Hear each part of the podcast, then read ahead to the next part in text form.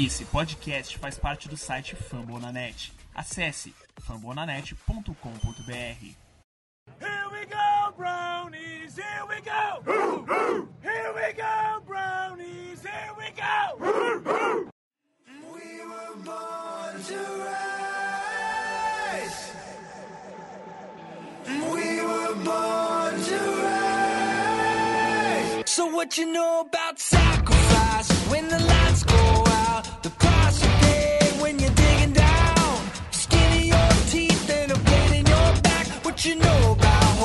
you know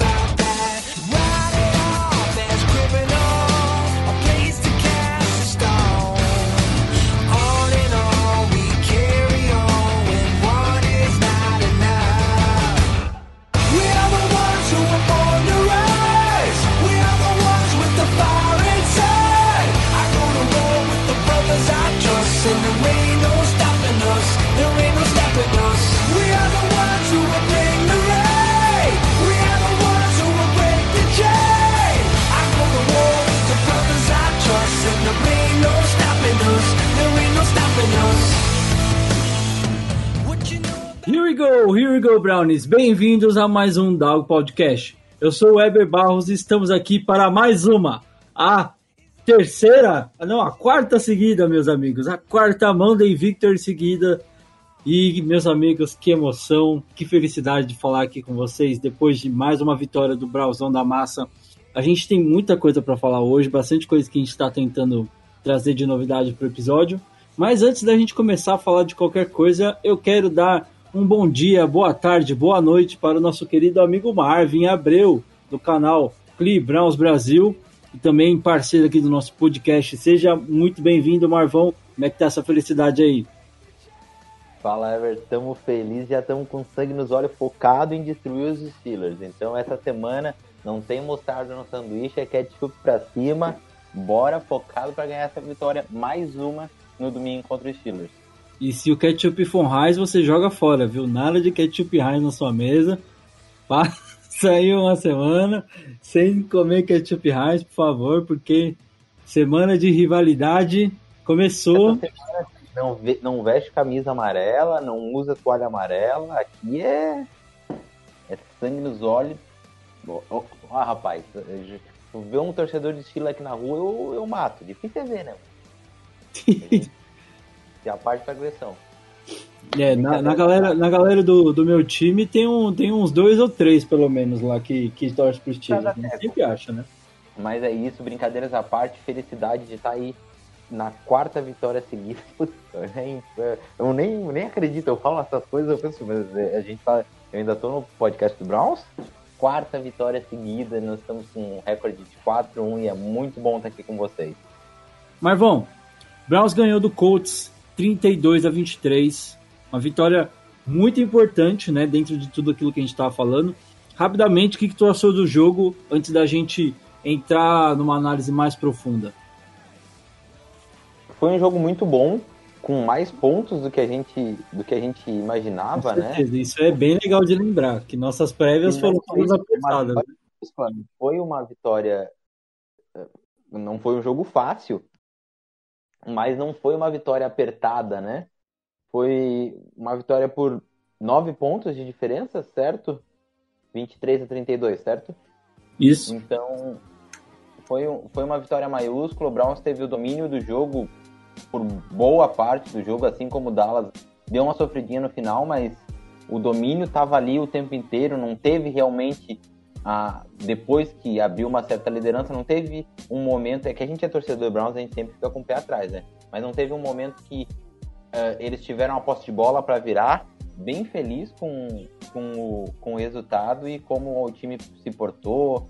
Vamos falar depois melhor sobre o que a gente acha do game plan, de, do que o Stefanski planejou. Tem bastante coisa pra gente falar hoje, bastante coisa pra gente analisar, mas em quesitos gerais foi uma vitória maiúscula e, e muito bom ver o Browns jogando assim. Como time grande que ele é. Vitória maiúscula e sobre um adversário muito complicado, né? A gente tava falando aí da, do que era considerado a melhor defesa da NFL, defesa número um aí, a unidade número um da liga. né? E ficou aquela desconfiança, né? De que será que esse ataque do Browns conseguiria repetir essa dose que aconteceu contra o Dallas e na, nos outros jogos contra uma defesa tão forte, né? E a gente viu que o Browns conseguiu se provar aí mais uma vez. E a gente sabe que tem muita gente que fala que ainda nos provou e vai continuar sendo assim, né, Marvão? Até ganhar de alguém é, que é grande, e aí vão falar de novo que não, tem que ganhar de outra pessoa, e a gente vai ganhando, não tem problema. É, essa foi a semana para que ninguém. Vai acontecer, como tu disse, mas essa foi a semana para ninguém falar que ah, foi sorte, ah, o último Cavalo paraguaio, né? É, então essa semana a gente. Foi uma vitória de quem quer brigar pro playoffs e ser contender.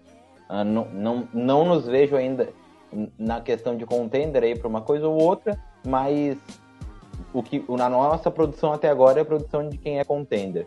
Só para deixar claro aquilo que a gente já tinha falado, em questão de números era o ataque número um da liga contra a defesa número um, né? O Browns tem o melhor ataque corrido e acho que se eu não me engano um dos melhores ataques de passe também em questão de eficiência e era o ataque número um em eficiência, enfim, tinha um, dois grandes, um grande ataque contra uma grande defesa e quem se deu melhor foi o ataque. Tá certo? Então a gente vai falar também da boa atuação da defesa nesse jogo contra o Colts, que já tá sendo melhor do que nos últimos jogos. Ainda pode melhorar, mas já foi um pouquinho melhor. Mas chegou a hora de falar do que interessa, a hora da gente fazer a nossa análise aí de pós-jogo da vitória do Brown sobre o Colts no último domingo lá no First Energy Stadium. Certo? Continua com a gente, a gente volta já no próximo bloco para a gente fazer essa análise bem deliciosa aí da vitória, a quarta vitória seguida do Browns. Fique com a gente.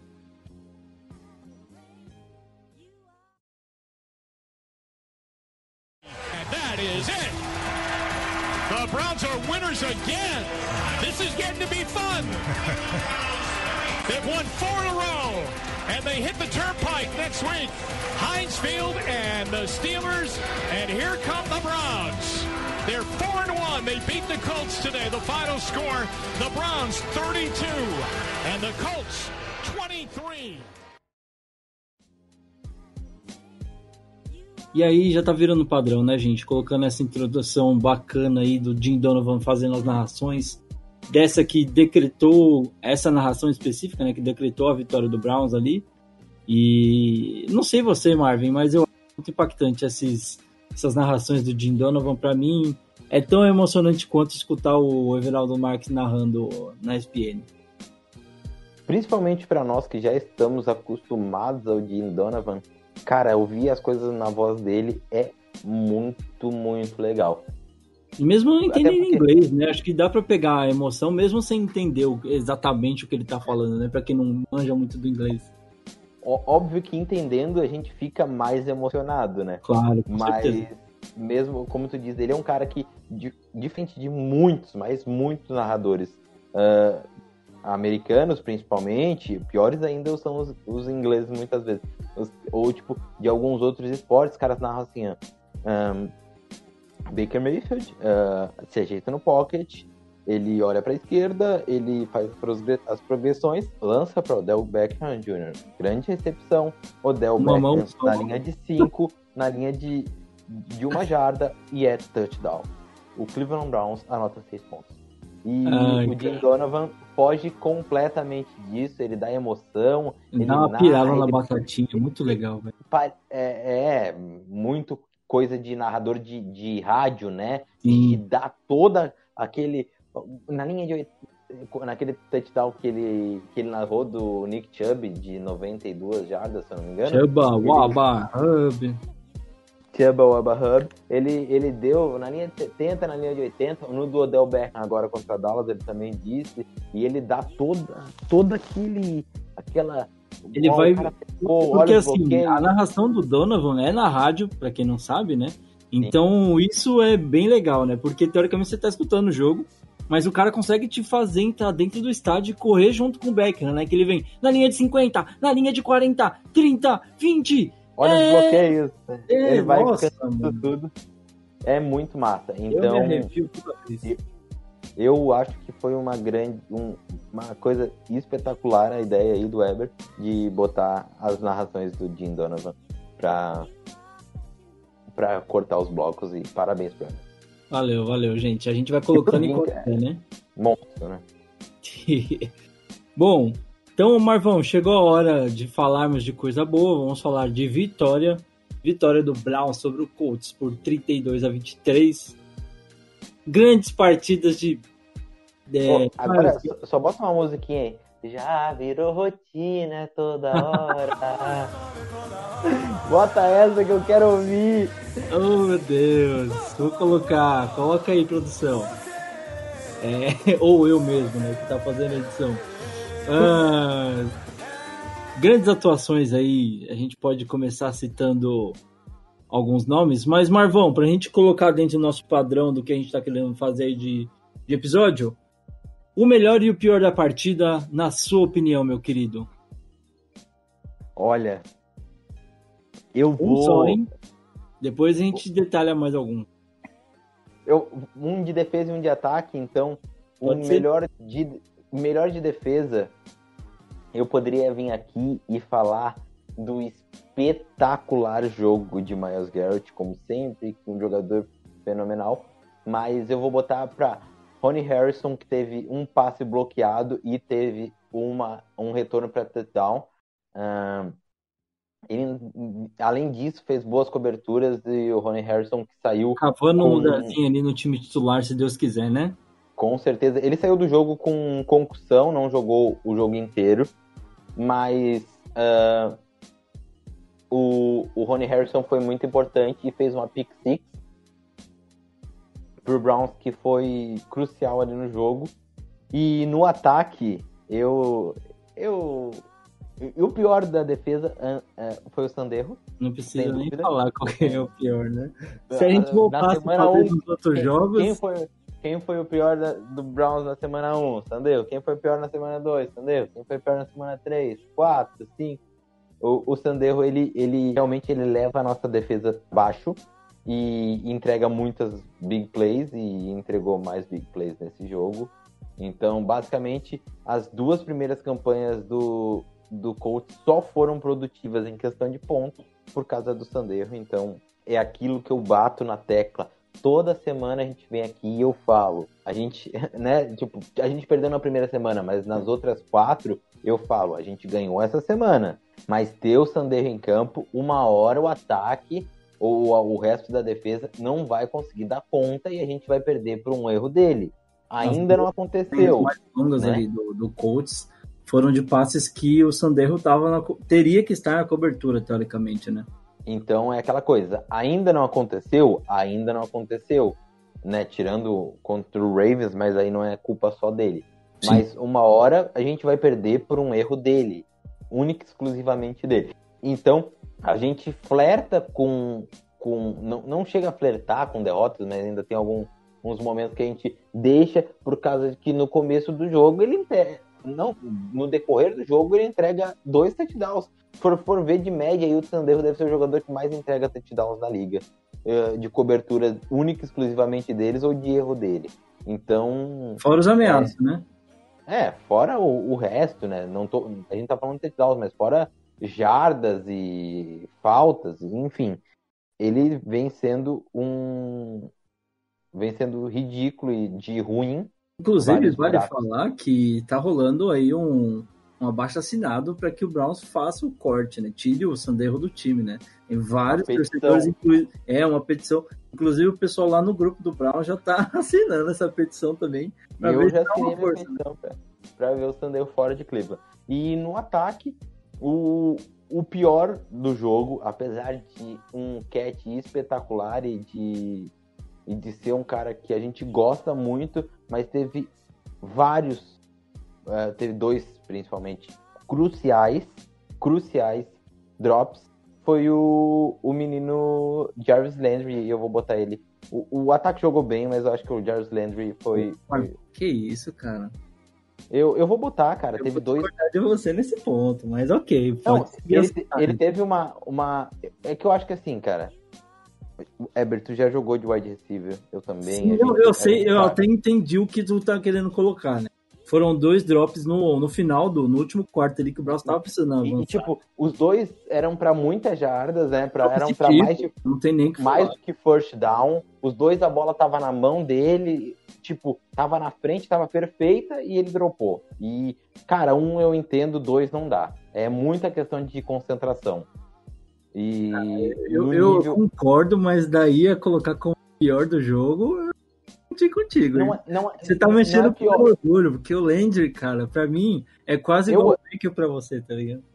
Não, eu, eu, eu adoro o, Bacon, o, o Landry, mas eu digo que a questão, não, não, não botaria como pior, mas é o destaque negativo do ataque foi- foram Sim. os, os drops, né? O Brown chegou a ter quatro drops para first down seguidos. Quatro Sim. drops. Sim. Foi um do Landry, um do Odell, outro do Landry e um do Austin Hooper. Aí o pessoal vai me falar, o do Hooper não foi drop, foi drop. Porque eu, eu e muitas pessoas eh, que lidam com futebol americano sabem, se a bola está no campo, na zona onde se bate na mão do wide receiver é drop e a culpa é do wide receiver, não é do QB. Eu já sou, já sigo desse padrão. Uhum. O, o, o QB tem que Batendo as fazer a duas mãos é drop. super. O, o- QB tem que fazer a, a, a, a coisa super difícil de mandar uma bola num, num alvo correndo, com cobertura e tudo mais. Se chegou na mão do cara, é drop, velho. A culpa é do wide receiver, não é do, do quarterback. Porque é muito mais difícil tu lançar uma bola do que tu receber. Então, ah, o Browns teve quatro drops seguidos e os quatro eram para first down. E dois deles ali podia tranquilamente botar, acho que era bolas para conseguir mais de umas 20 jardas. O um do Landry, que foi o primeiro, se não me engano, dava para conseguir ainda mais umas, umas era pra umas era para first down, mas dava para conseguir umas 10 jardas ainda de corrida e com o campo meio aberto. Então é isso, destaque negativo vai para os drops e para o Landry, em especial. Destaque positivo, o, o, o Baker não gostou do jogo dele. Ah, e ele não jogou muito bem no segundo tempo. Mas o primeiro tempo do Baker ganhou o jogo para nós e isso foi isso mostrou que a gente tem um quarterback, tem um quarterback que é eficiente e eu vou botar pro Baker, não que ele tenha feito uma partida espetacular, longe disso. Não que ele não tenha tido problemas, não que ele tenha jogado bem no segundo tempo, mas ele merece, pois ele resolveu a questão no primeiro tempo contra a melhor defesa da liga. Até Fez então. o que todo Na- mundo falava que faltava, né, Marvão? Todo mundo falava muito do jogo com o Browns e ficava muito aquela questão de. É, o Baker, por enquanto, é um bom pedestal, né? Sabe fazer o fake, sabe entregar a bola na mão do running back, mas na hora de passar, né? Quando precisar passar. E era muito essa questão que todo mundo ainda tinha de, como dúvida, né? E aí ele vem nesse. Lança para dois touchdowns, consegue conduzir boas campanhas no, com o ataque aéreo, muito confiante né? Aí a gente fala, é claro, do- dos dois últimos quartos, dos dois últimos quartos, onde ele deu ali uma destabilizada, sofreu duas interceptações, uma resultada de um de um tackle que ele sofreu, né? Mas o primeiro jogo, o primeiro tempo, na verdade, eu acho que não dá, não dá para falar que é perfeito, né? Porque para ser perfeito não pode errar nada, né? Mas foi ali beirando o nível que a gente espera de um QB titular da franquia de Cleveland, que é, é, precisa ter uma coisa a mais para ser titular em Cleveland, né? Acho que ele chegou a ter rating perfeito até o primeiro tempo, né? E, e, e foi um grande jogo. Mas não só isso, porque a gente vai falar mais, não quero me, me abster, mas eu vou dizer, botar ah, como ah, um, um, um grande jogo e aí depois a gente vai dissecar melhor. Então acho que Baker foi, foi, foi o meu destaque. Eu boto como destaque, não como melhor jogador. E o Landry foi meu destaque negativo, destaque positivo, destaque negativo. E na defesa, eu vou botar o Ronnie Harrison, podia botar o Miles Garrett. ah, mas eu vou botar o Ronnie Harrison e o destaque negativo, o Sanderro. Tá certo então, Marvão. Bora falar do jogo. Ah, um jogo que começou ali com o primeiro ataque do Browns, uma campanha muito boa, que acabou resultando só num field goal. Né? E na sequência o Colts veio numa situação parecida, né? Onde o Browns, é, ao chegar numa quarta tentativa, preferiu optar pelo field goal. O Colts foi para a quarta tentativa e conseguiu anotar um touchdown que já ah, deixou ali a equipe na frente do placar. E, cara, jogando contra o Colts, né, com todo esse hype que tinha por- em volta da equipe, você no, no segundo drive ali, você fica atrás do placar, é, dá- não vou dizer que é certeza, né, mas dá para começar a surgir uma pulguinha atrás da orelha, né, de tipo, nossa, a gente tá atrás do placar do Colts, putz, podia ter, ter- ter tentado ir para uma quarta descida, mas aí no drive seguinte, o Brown já, já acaba com qualquer possibilidade de dúvida, né, vem com Baker Mayfield, faz outra ótima campanha, andando o campo inteiro, e acha o Hunt ali para um touchdown. É, não foi corrido, tá, gente? O Hunt recebeu um passe e um passe de WR mesmo, cara, porque do jeito que ele recebeu aquela bola com dois na marcação, vou te falar que tem pouquíssimos running backs que recebem aquela bola ali. E o Hunt tem um destaque especial, porque além de correr muito bem com a bola, ser um cara muito difícil de taclear, ele tem esse dom de receber bolas que eu vou te falar, hein, Marvão? Ótimo, bonito TD. A gente até lançou uma, uma, um- uma trivia hojezinha lá, uma, uma enquete, perguntando Enquete. qual foi o TD mais bonito aí, o, o melhor TD da, da rodada. A gente colocou aí o do Hunt, o do Higgins e o do, do Harrison. Eu votei no do Higgins, porque sou suspeito para falar, gosto muito do Higgins. Mas esse do Hunt, falando de beleza plástica, eu acho que foi disparado mais bonito, né? Eu- Eu voto no do. Votei e voto aqui, né, na frente de vocês, no do Hunt, porque, cara, foi espetacular no segundo andar. Foi, foi absurdo. E o Hunt não é tão alto assim, né? Eu tava tentando reparar isso. Ele tinha dois CBs na marcação, um eu acho que era o safety, que tava descendo logo que a bola veio, e um que já tava acompanhando ele na jogada, né? E ele consegue subir e ganhar a bola no meio dos desses dois, não sendo um cara tão alto assim, né, Marvão? Exatamente, foi, foi, foi espetacular e, e méritos todos dele, que é um cara que é. Ele recebe melhor que muito wide receiver, tem mãos muito eficientes e é disparado, né? ah, um dos melhores running backs da liga recebendo a bola, principalmente fazendo rotas, né? Não só naqueles passezinhos que tu dá um. Faz um. um o running back sai e ele já recebe um, um passezinho fácil, né? Então é, ele faz rotas e, e recebe muito bem. Parabéns total ao Hunt e méritos dele e a bola também linda do Baker. Sim, e esse- desse lance, dá, é, com certeza a gente já começa a falar um pouquinho da atuação do Baker, né? Porque dentro do pocket, ele sente o que está acontecendo, faz todas as leituras, sente a pressão, sai bem da pressão, sai bem do pocket, faz o rollout para a direita e acha o Hunt numa bola.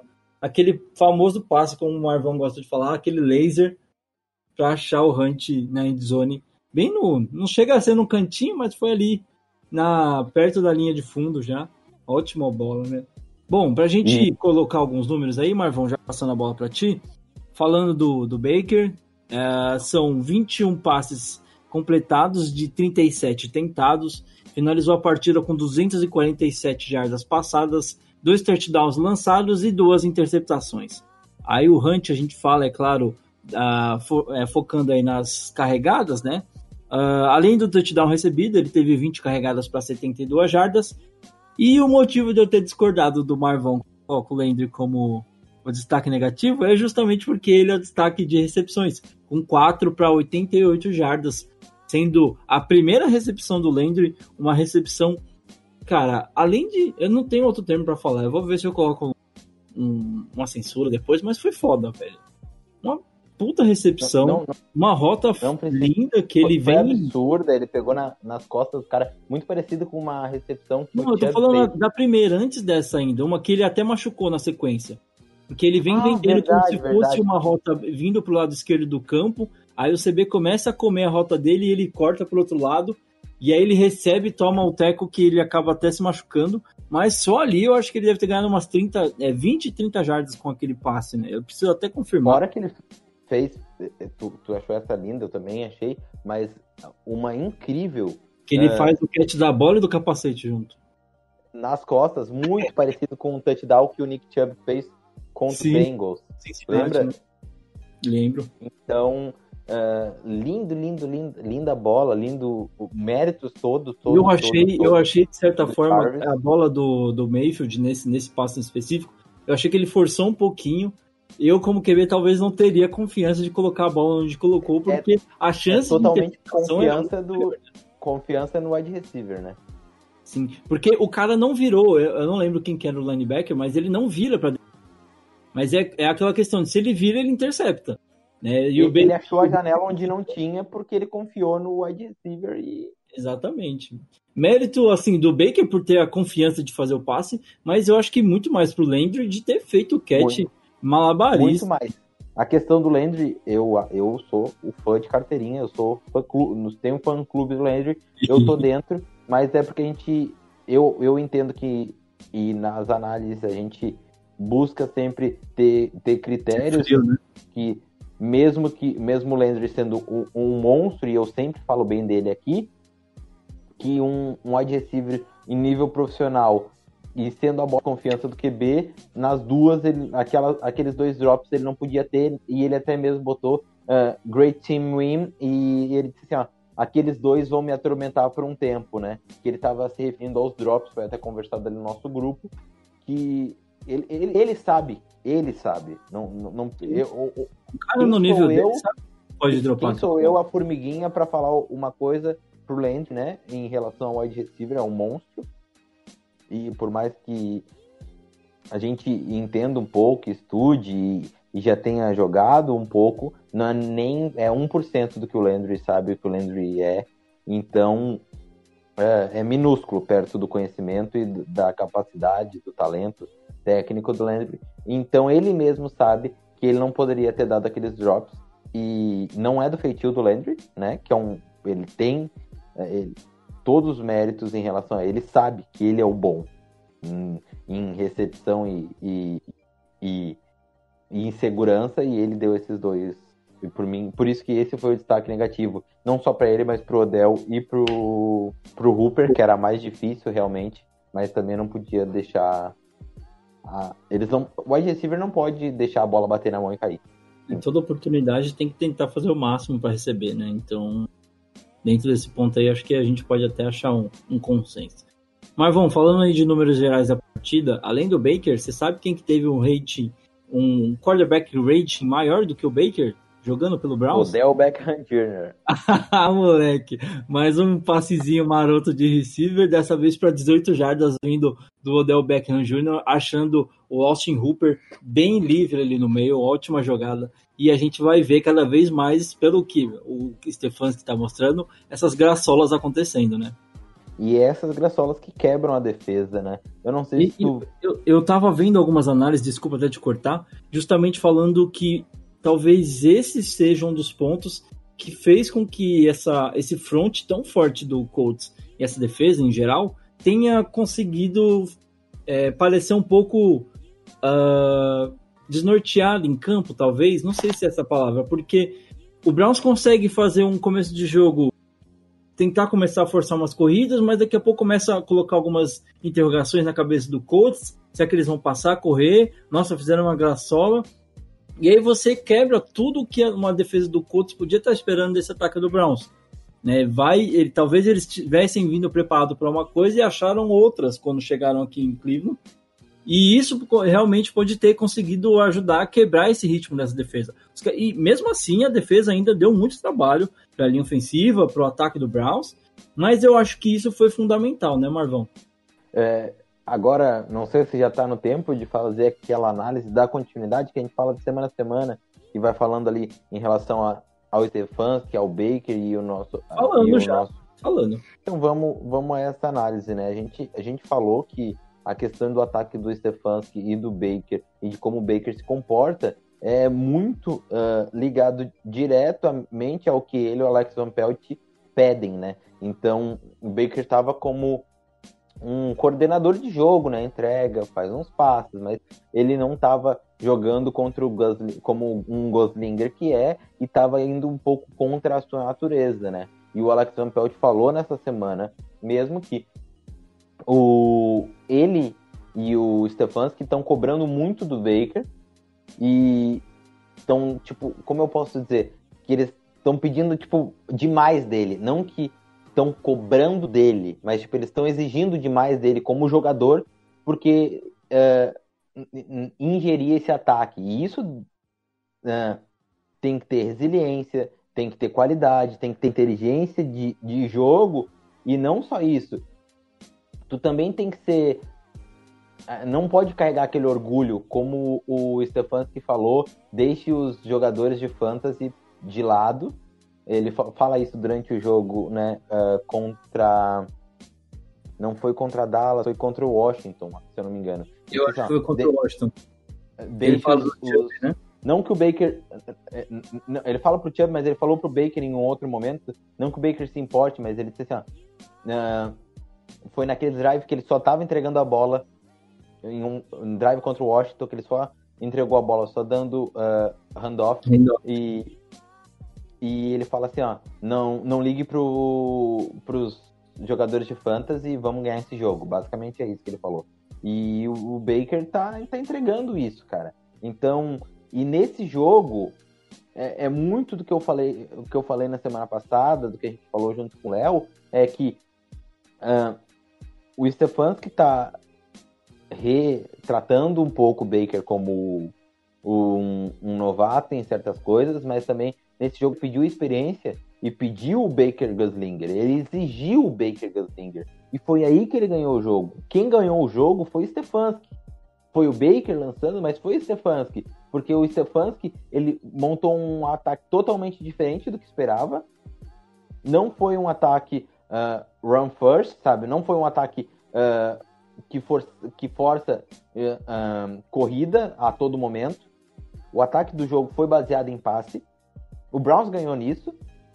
O, o Browns ganhou em ter uh, saber manter uh, o jogo corrido, mas o Browns ganhou o jogo no jogo de passe, nos ganhos longos, e não, ele não pediu um ataque com passes curtos e simples. Era passe longo, difícil, play action, uh, rollout, bola em movimento.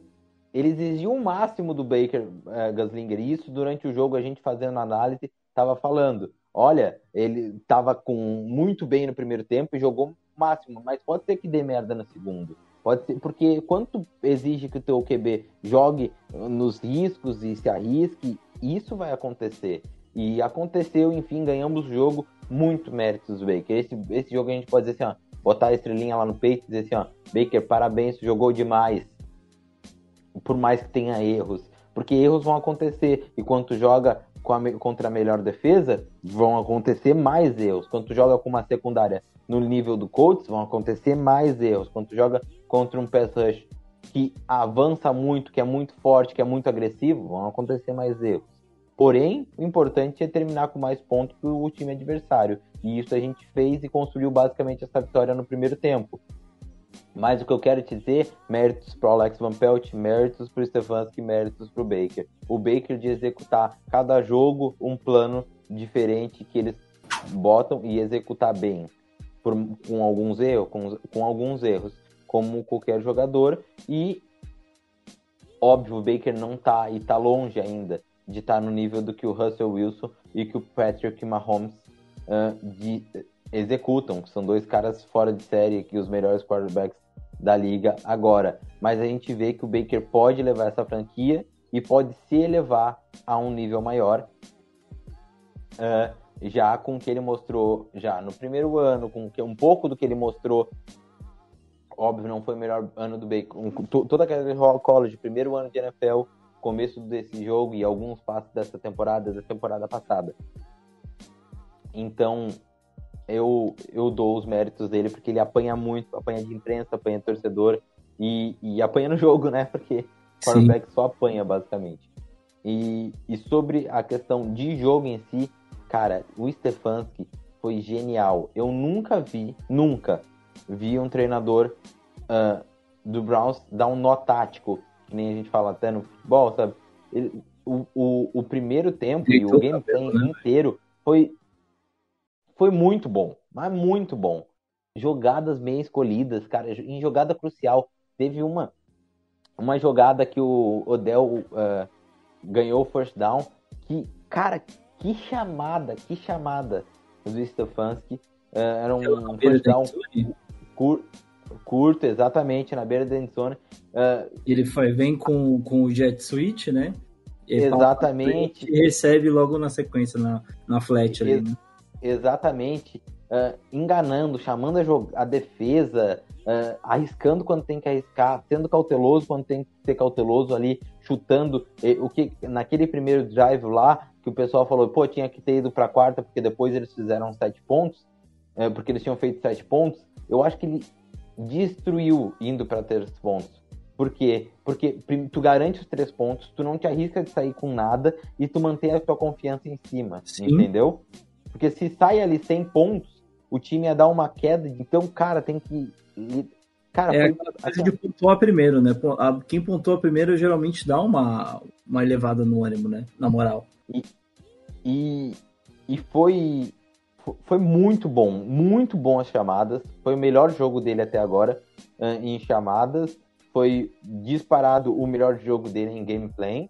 Outro nível de gameplay. Tem uma coisa para botar a respeito do Kevin Stefanski no currículo. Até agora ele tem que botar esse jogo. Ótimo gameplay, ótimas chamadas. Usou bem o Higgins com rotas out. Ali usou o Higgins na end zone. Ah, boas escolhas de, de, de play action e rollout quando teve que usar. Insistiu, não esqueceu a corrida, continuou com a corrida e foi muito importante. Lá a corrida não entrou o jogo inteiro, mas lá no quarto quarto, quando a gente precisou da corrida para gastar tempo e para ganhar, usou o Dennis Johnson, usou o Karen Hunt. Cara, assim, ó, palmas. Botem palmas na edição, Everett, porque palmas pro que foi um monstro um monstro, ele e o Alex Van Pelt. Ele entregou a chave e o comando do jogo mais importante do ano, até agora, o jogo mais difícil, contra a melhor defesa, nas mãos do ataque, do jogo passado, do, do jogo de passe, não do jogo corrido. Que aí fica muito mais na dele, né? Porque é um cara que usa muito bem o jogo corrido. Ele entregou basicamente nas mãos. E, e se desse errado, o- todo o, é claro, podia mudar o gameplay durante o jogo, mas o jogo, acredito, como ele foi o jogo corrido, o jogo, o gameplay foi baseado no jogo de passe durante a semana. A gente consegue ver que eles pensaram o jogo para ganhar o jogo no jogo de passe e entrou muito bem e deu muito certo. E acredito até que o jogo corrido deu menos certo do que eles esperavam. Foi menos certo do que eu esperava. A defesa do Colts, cara, que trabalho sensacional da defesa do Colts. A gente não conseguiu correr. Não conseguiu correr.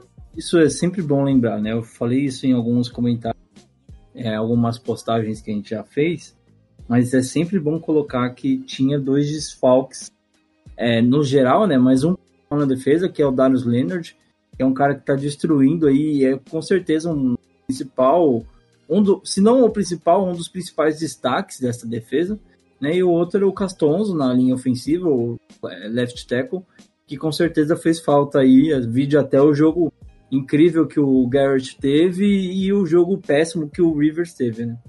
E o nosso tem o Nick Chubb e o Wade Teller, né? Que acho que Sim. fariam muita diferença ah, no nosso jogo corrido. E, cara, que, que defesa, né? Como, como é boa essa defesa do Colts, né? Em todos os quesitos, E eu acho né? que isso só fortalece ainda mais a nossa vitória.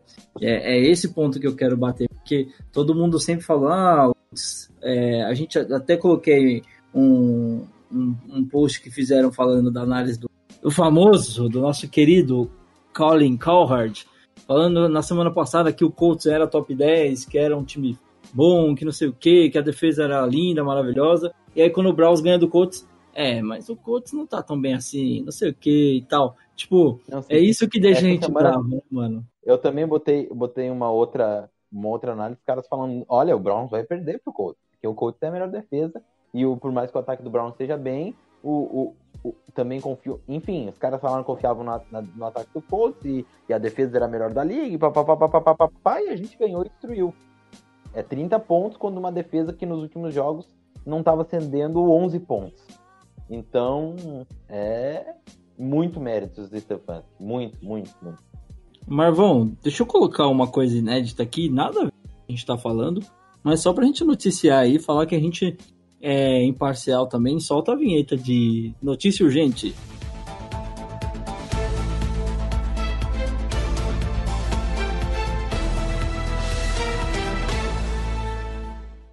O Jets acaba de liberar o running back Levon Bell. Comentários rápidos sobre isso. Caraca, ótimo pro meu fantasy. Tô com o Levan Bell lá esperando pra Uma equipe melhor, né? O, o, deve ter subido umas duas picks de first round agora, o valor dele. Porque Ou não, né? Porque é um cara que tá muito tempo sem jogar, né? Lesões, Não, é um o holdout dele. que, que só o. Ele só não joga porque é o Adam Gaze, né? Que é o pior técnico da liga liga disparado. E acredito até se botassem o Rui Jackson em algum time, o Adam Gaze continuaria sendo o pior técnico da liga. Mas o, o ponto que eu coloco é que assim, ele ficou um ano sem jogar por causa do holdout que ele fez lá em Pittsburgh. Sim. Aí vem pro vem para Nova York, ele joga, não tem aquela temporada que todo mundo esperava que ele ia ter, né? Que todo mundo esperava que ele fosse vir do mesmo jeito que ele saiu lá de, de Pittsburgh, né? Deitando o cabelo, sendo aquele cara que de- decide jogos, acabou não sendo esse cara e esse ano sofreu com lesões. Então, digamos que o portfólio dele tá meio arranhado, né? E eu me pergunto qual que vai ser o valor dele de mercado para, se bem que agora como free agency Ele pode escolher com certeza vai dele. encontrar. E a gente tava até comentando em alguns grupos de amigos. Talvez Não um bom fit para ele não seja seja o... Não, Chicago. Eu acho que Chicago pode ser um bom fit para ele. Você tem o Montgomery o que tá também, né? É que o Eagles tem o Sanders que está correndo muito bem. É claro que fazer um backup seria bom, mas eu acho que o Bell conseguiria ser é, running back número um lá em Chicago e ajudando bastante o Foles, né? E até dividindo E- mais as carregadas com o Aí eu Montgomery. pergunto pra vocês, e se ele fosse pro Seattle Seahawks? Hum, rapaz, eu espero que não também, porque aí Seattle fica muito forte. Mas vamos lá, vamos seguir com a nossa análise. Bem informa coisas da, do mundo da NFL. Acabou de sair a notícia, então, em primeira mão, talvez você já saiba quando escutar isso aqui, mas a gente está, de certa forma, trazendo em primeira mão aí para vocês. Bom, Marvão, mais alguns números para a gente seguir a nossa análise. Ah, é, eu, eu queria colocar um ponto. A gente falou dos catches do Landry, mas a gente teve um, catch. Eu não sei como definir, mas é, de outro mundo do Beckham, que até quando ele cai no chão, sem o controle da bola, você vê, isso é coisa de fase. Tem dois pontos no jogo que eu digo que se a fase fosse ano passado, a gente teria sido totalmente diferente. Esse catch do Beckham, que ele faz um catch maravilhoso no ar, aí quando ele cai, a bola meio que espirra, mas ela vira de lado e não toca o chão, e ele consegue fazer o domínio dela de novo, que foi até o lance que o Colts desafiou e perdeu o desafio, e aí perdeu seu último timeout também, ficou sem desafios pro resto do jogo, porque já tinha desafiado um lance mais cedo. E esse catch para mim foi bizarro de lindo e, cara, de inacreditável de, do fato da bola não ter encostado no chão. E o outro ponto foi o, o field goal decisivo ali do, do Cody Parker, que já tem um histórico ruim de bola batendo na trave. E vem pro Browns, um time que tava. Dá pra dizer amaldiçoado, Marvão? Não sei. Mas vou colocar assim: amaldiçoado nessa posição de kicker. E o cara vem e acerta um chute que a bola pega na trave. Eu só tenho uma Hum. opinião, né? A gente teve Rui Jackson e Kevin Stefanski de head coach ah, seguidos. Então, eu acho que amaldiçoado é até uma palavra leve. Amaldiçoado seria melhor que ter esses dois caras. E, e eu acho que são dois pontos legais, assim, pra gente pincelar. É, pelo menos citar aqui que aconteceram, né? E, eh, eu, acho, eu acho que até a gente pode falar um pouquinho mais do Cody Parker mais pra frente, quando a gente entrar nos Browns e Frowns. Ah, mas mais alguns números aqui falando agora de defesa, né? A gente falou bastante do ataque, o, quanto o ataque foi produtivo, mas a defesa, é, depois de ceder muitos pontos lá é, em, Da- em- em Dallas, né? Ah, ter ali um apagão geral e deixar o deck deitar e rolar no- nos últimos quartos. A defesa conseguiu aparecer e eu digo que o segundo tempo o Brown só vence por causa da defesa, Marvin. É, a defesa foi, foi crucial e principalmente forçando turnovers, né? A gente, a gente é, acho que se eu não me engano, ou o time que mais ah, força turnovers, ou o segundo, e o time que mais faz pontos após turnovers, né? E hoje a gente teve uma pick six, mais pontos vindos de turnovers. E teve uma pick six do Ronnie Harrison, como eu já citei antes, que jogou muito bem. E a cobertura na pick six foi linda demais. Você vê que foi. ele vem acompanhando o T.Y. Hilton, ele vem esperando, ele acompanha, acompanha, quando sai e o passe, uma bola muito já parecida. tá Teve uma bola muito parecida que ele quase pegou, e a gente fica sempre nessa quase interceptação, quase interceptação. O Browns teve muitas quase interceptações e, e ele teve uma bola praticamente igual, um pouquinho antes, que ele quase fez a interceptação e agora, um pouquinho depois, ele teve a interceptação para pick six. Então, méritos aí do Ronnie Harrison e méritos mais uma vez para o AB, eu já falei isso no último podcast, que foi buscar ele e acrescentou muito por pouco preço e um cara ainda muito jovem ainda, com um teto bem alto pela frente. É, tem que torcer aí para ele conseguir se recuperar desse protocolo de concussão e tá disponível para o jogo de domingo, que vai ser importantíssimo. Até vendo como o ataque de, do Pittsburgh jogou no último domingo, com o Claypool deitando e rolando, né? Você vai ir sabendo que a gente tem o Santerro na nossa secundária. Ai meu Deus, protege nós! Mas Marvão, defesas em números gerais aí, vou passar só alguns nomes específicos. Uh, Malcolm Smith, para mim, fez uma boa partida, muito sólida. E aí a gente começa, pode até começar a citar o número de o grupo de linebackers que tem apresentado uma, uma melhora significativa do que a gente estava sofrendo nas primeiras semanas, talvez até atribuir não só a contratação do Malcolm Smith, que foi um cara experiente para ajudar a trazer um pouco de experiência para esse grupo de linebackers, mas também a volta do Mac Wilson, né, que a gente sabia que era um cara que assim que voltasse provavelmente ajudaria a dar um salto de qualidade ali nesse grupo mas dá para ver que o grupo está se encaixando. É um grupo que está muito fechado. Você vê nas postagens na rede social, principalmente do, do próprio Mac Wilson, que eles falam que, tipo, ah, vocês estão duvidando muito hoje, mas vocês vão ver que a gente vai dar a volta por cima, que a gente vai fazer acontecer, não sei o quê. Então dá para ver que é um grupo que está muito fechado, né? Sim, eu só quero dar um chupa na Ian, interceptação agora do Josh Allen durante o podcast. E, e, e, ele tava dizendo aí que o cara ia ser MVP. Brincadeira da parte, baita temporada dele do Josh. Já. segunda dele já, baita temporada do Josh Allen. E, mas está sofrendo aí contra a boa defesa do Titans. E, e é isso, o cara cresceu demais. A gente já vinha falando isso. Apesar da gente saber dos problemas do Josh Allen, a gente vinha falando isso no primeiro e no segundo ano dele, que ele uh, foi um dos quarterbacks da classe, o, tirando o Lamar Jackson, né? Que cresceu demais, mas o Josh Allen foi ali em relação a Josh Rosen e, e Sam Darnold, um dos caras ali, e junto com o Baker também, mas que mais evoluiu o seu jogo, que era muito cru e tinha um potencial muito grande, ele, ele evoluiu bastante, tá cuidando melhor da bola, apesar dessas duas interceptações. Só falar, fazer uma brincadeira aí, um chupa na.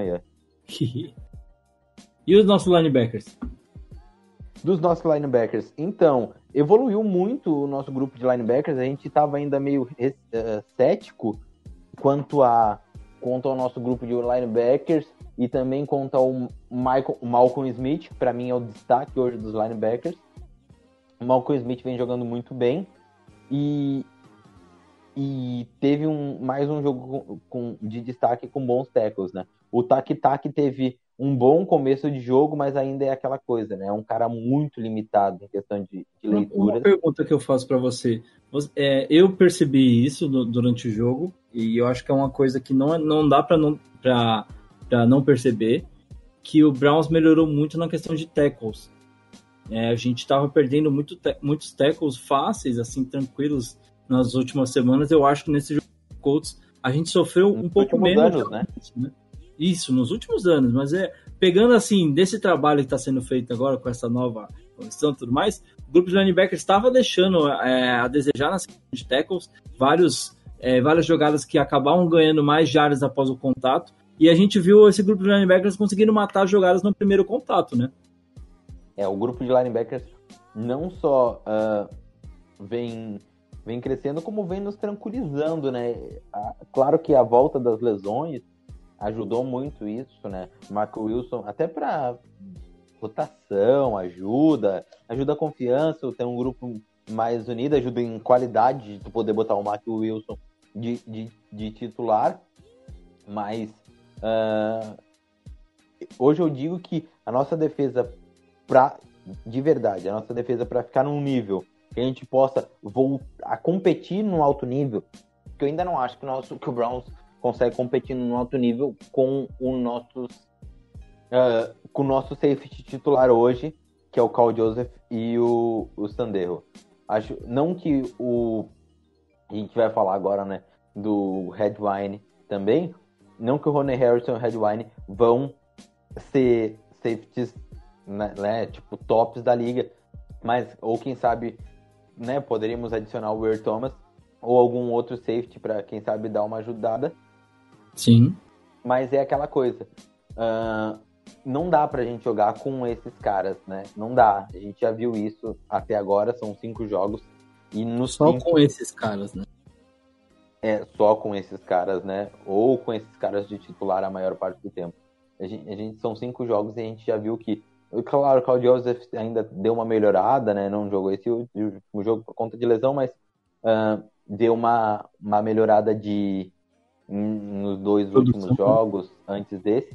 Mas a gente a gente viu que ah, ainda deixam muitos furos, principalmente o Sanderro, e isso leva o nível da defesa muito para baixo. E o safety, basicamente, né, o nome já diz, é um cara de segurança para fazer a proteção, hum, coberturas de tight end, ah, cobrir o fundo do campo, e se o cara de segurança não te dá segurança e te entrega touchdown, porque muitas jogadas o cornerback diz, ah, eu vou ali porque eu tenho confiança que o safety tá lá. Se o safety não sabe fazer a cobertura, é, cara, mata toda a defesa. E é o que tá acontecendo no Browns. A gente vê isso, a gente vê que os touchdowns que o Browns tá tomando tá nas costas do Sandero. Ele é o primeiro cara, sabe? E ele é o cara responsável por essa. Por a gente não quer ficar bate- martelando naquela coisa que todo mundo já sabe, mas a nossa função aqui é analisar e a gente precisa falar, né, Eber? Então, é isso. Eu botaria Redwine e Ronnie Harrison, se os dois estiverem ah, Em prontos e, e em condições ah, físicas de, de jogar o jogo, e, e eu iria atrás de outro safety.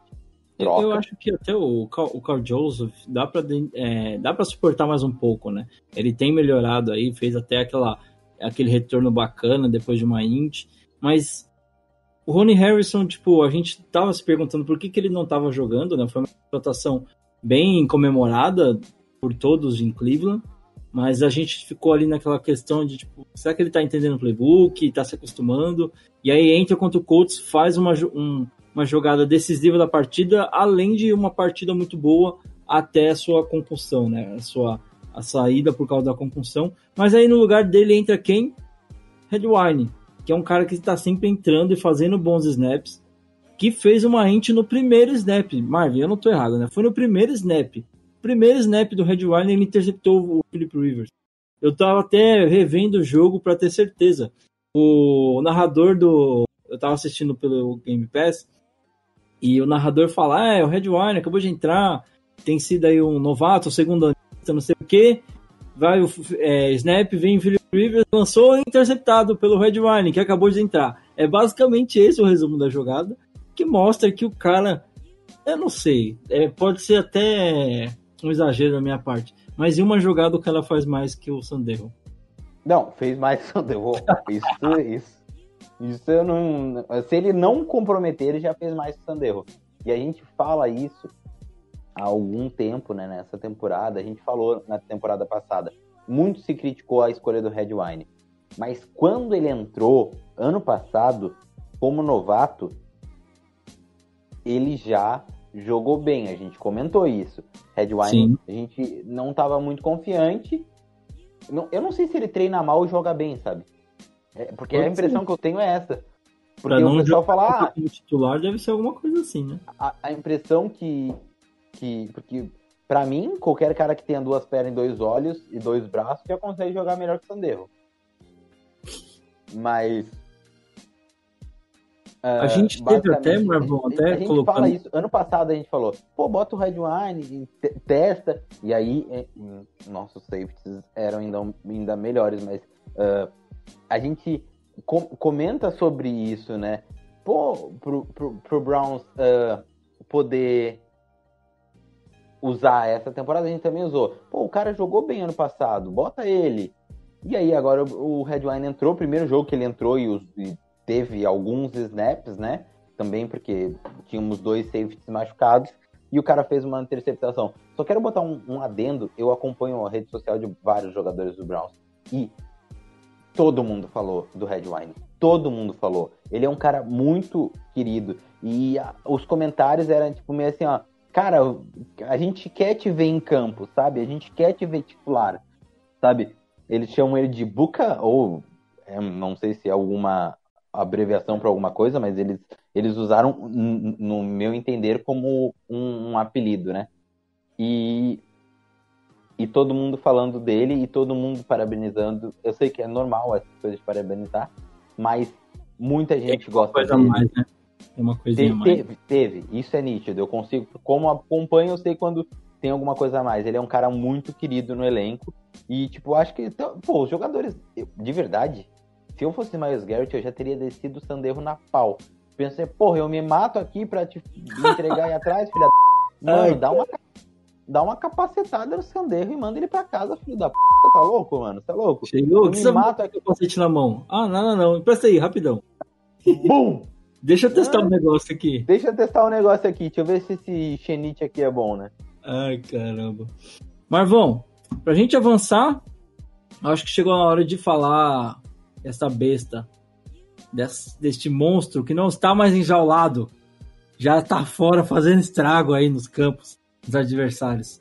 Tem um perfil aqui no Twitter, um tal de arroba Brasil, com Z, Brasil com Z, que fez uma threadzinha aqui. Eu queria perguntar se você quer tentar falar de cabeça ou se você quer que eu leia aqui, porque eu tô com ele Não. aberto.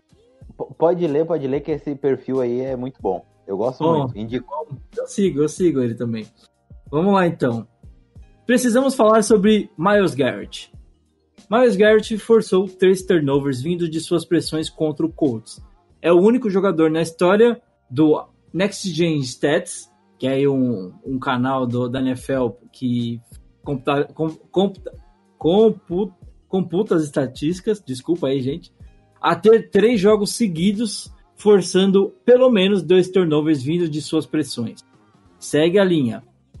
Nenhum outro jogador na NFL tem mais do que dois turnovers vindo de pressões é, no QB dessa temporada. Na temporada passada, Bud Dupree e Shaq Barrett empataram com seis turnovers vindo de pressões. Miles Garrett tem em cinco jogos o total de nove, sendo três é, acabando resultando em strip sacks. Finalizando aqui, Miles Garrett é o segundo em sacks da liga. Miles Garrett lidera a liga em pressões. Miles Garrett lidera a liga em strip sacks. Miles Garrett lidera a liga em fumbles forçados.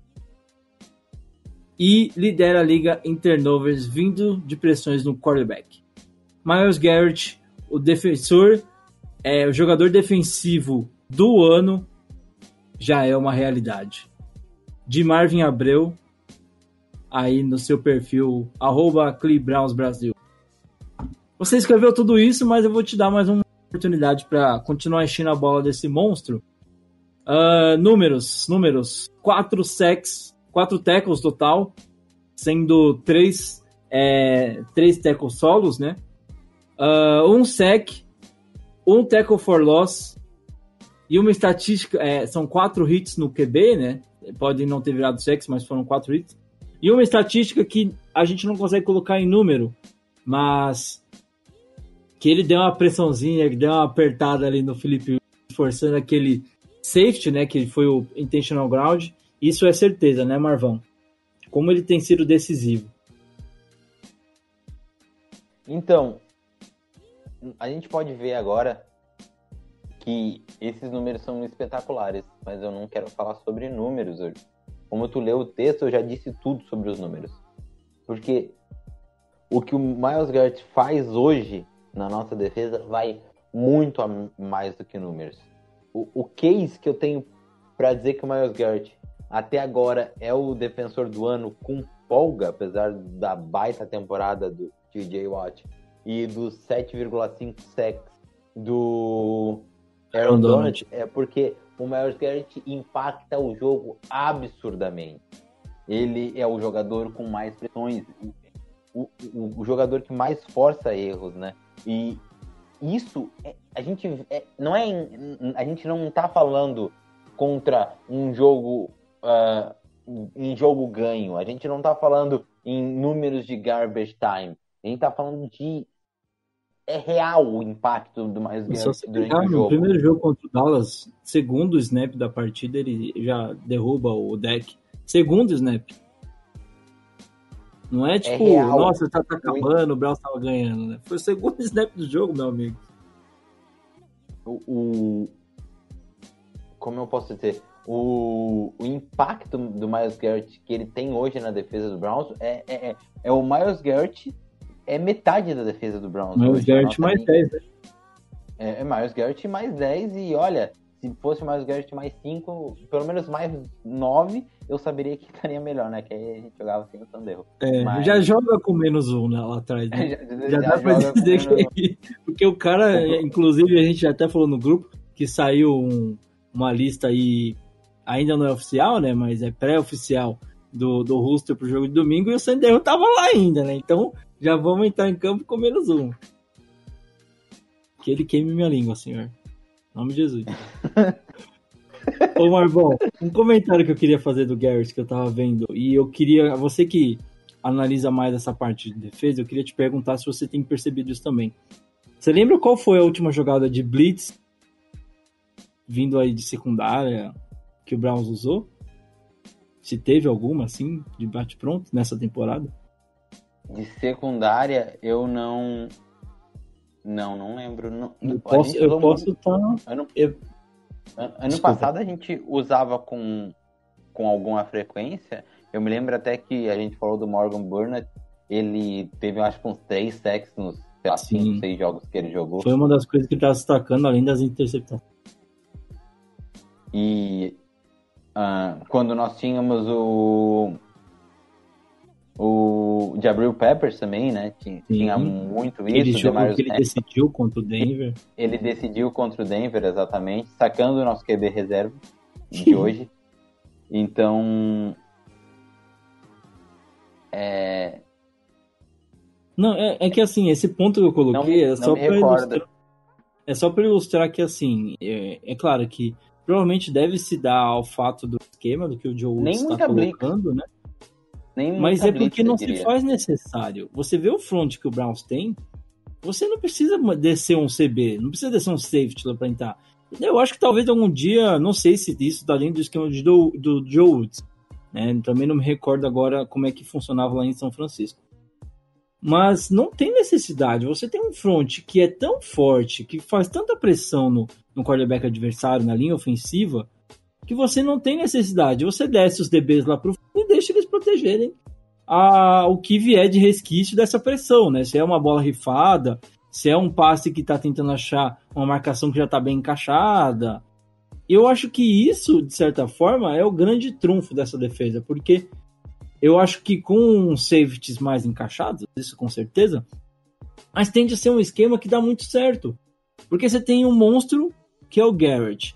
Aí você tem o Vernon, que quando tá saudável, a gente não precisa falar muito. Só você vê que ele no, no jogo Jogou de bem esse último domingo jogou muito bem. Teve um sec, é, no jogo contra o Dallas já tinha recuperado um fumble, tá aparecendo muito bem. Aí você fala do Sheldon Richardson, cara que faz muita pressão ali no meio. Algum job que não jogou nesse último jogo, mas nossa, como joga esse menino. E aí você pode continuar falando aí, né? Você tem o Claiborne, você tem o. Ai, caramba, o Phillips, que tá jogando muito bem. Não é o Phillips, desculpa, eu falei errado. É o. Phillips é o Malcolm linebacker. Smith. Não, Malcolm Smith é linebacker também. Como que é o nome do Ah. PL? Jordan Elliott. O Elliott, muito bem, obrigado, Marvin. Você tem o Elliott que tá se provando um ótimo Hulk, tá jogando muito bem nas oportunidades que está tendo. Aí você tem também o nosso querido. Como é que é o nome do 97? Esqueci o O nome dele. Gustin, Gustin, Porter Gustin. É Porter Gustin, que nesse último jogo não apareceu tanto, mas, Mas jogou muito bem no contra Dallas e no Sim. e Washington também faz muita pressão. É um cara Então, muito você- bom em pressão. você tá falando aí, eu, eu até perdi a conta de mas são nomes que dentro desse esquema acabam liberando a, defe- a secundária só para marcar lá no fundo. Também Então, tem um veterano que vindo de Atlanta, que jogou bem quando Claiborne, jogou, Claiborne, o Claiborne. Isso. Então, Só, só é, dar um número, o Miles Garrett só não é líder em saque, porque o Miles Garrett, né, tava com 5 sacks e fez 6, apesar que era para ser 7, mas o, o safety não conta como sack quando é por intentional grounding. Era para contar, mas não conta, era para ser sack, então tá com 6. mas ele só não é líder em sacks porque o Aaron Donald, que tinha 3 sacks ah, e meios, fez 4 sacks contra a DL de Washington. Então, né, Pois fica é. difícil. Quando o cara faz 4 sacks em um jogo, fica difícil de tu, de tu liderar. Então, eu falei no grupo que a gente ainda vai pegar umas OL muito fracas esse ano e o Garrett vai conseguir ampliar esses números com certeza. Uhum. E mas é, é esse ponto que eu queria bater, né? A gente falando do Myers, do Miles Garrett, claro que é o destaque que eu queria trazer, mas falando desse apanhado geral, Marvel, que é tipo como essa, esse esquema do Joe Woods começa a se mostrar, começa a deixar mais claro o que, que ele tem como objetivo, né? E de alguma forma, não, não do jeito que a gente quer, não do jeito que eu acho que ele quer, mas começa a encaixar, começa a dificultar mais a vida de um ataque, né? A gente até falou do, do jogo contra o Rivers, que era o primeiro QB pocket passer, né, que a gente ia enfrentar. E eu acho que a gente conseguiu colocar tudo que a gente falou na semana passada, né? Que é muita pressão. Até essa, hein? Só, só pra- Exatamente, não. Pode, pode deitar o Dando aos méritos, dê a César que é de César, né? Mas Mas é exatamente isso que eu tava lembrando, porque a gente falou, você falou muito na semana passada que a chave do jogo era a pressão e o Browns conseguiu entregar tudo isso, né, Marvão? Então, é, é muito bom. Cara, eu fico muito feliz com isso. Não por, por a gente eh, Acertar o dizer, ah, por, porque eu acertei, porque isso, por aquilo, porque. Mas. eh, né, tipo, é- a gente fica feliz porque a gente estuda, a gente se, se dedica e gasta o nosso tempo para tentar entregar o melhor conteúdo possível. E para tudo que a gente fale aqui, a gente fale com propriedade de quem estudou, quem foi atrás, quem vi- vê os jogos realmente, quem revê os jogos, quem vê os jogos dos outros times. Então, eh, é muito bom a gente poder saber que tudo que a gente está fazendo aqui tá se.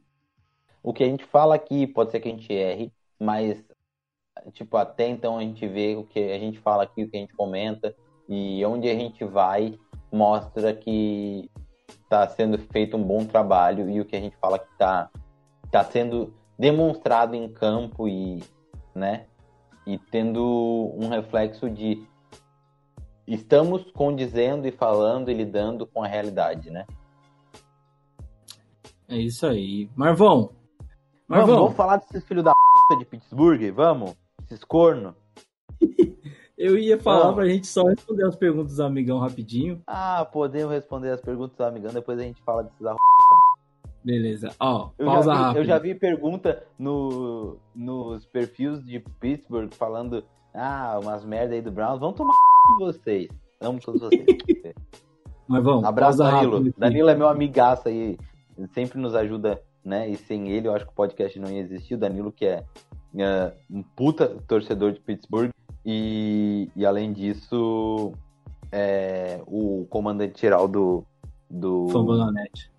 Do Fambonanet. Nossos É queridos. brincadeira, gente. Vamos lá então. Perguntas dos nossos amigos, começando pela pergunta do Brian Pinto, e eu vou emendar uma outra pergunta na sequência. Eu vou ler a do, do Brian primeiro. Por que não arriscar e começar com o Red Ryan no lugar de Sam? O moleque já mostrou alguns bons flashes. E aí tem também o Ricardo Estevam, que fala: todo mundo, é, todos odiamos o Sandero, isso é fato. Mas se tirarmos ele, quem colocamos no lugar? Saudações e sou fã de vocês. Valeu, Ricardo, valeu, Brian. Obrigadão aí pelos comentários. Marvão, duas perguntas em uma que eu acho que a resposta basicamente dá para resumir em uma só, né? Claro, claro. Primeiramente, obrigado aí pela pergunta, obrigado pela saudação e também obrigado a todo o feedback que a gente vem recebendo no grupo, nos perfis e por todo mundo aí também que vem traduzindo nos números. Nosso podcast só está crescendo, nossa torcida também. E é muito bom saber que a gente está fazendo um bom serviço para a comunidade dos Browns. Uh, sobre a pergunta, é...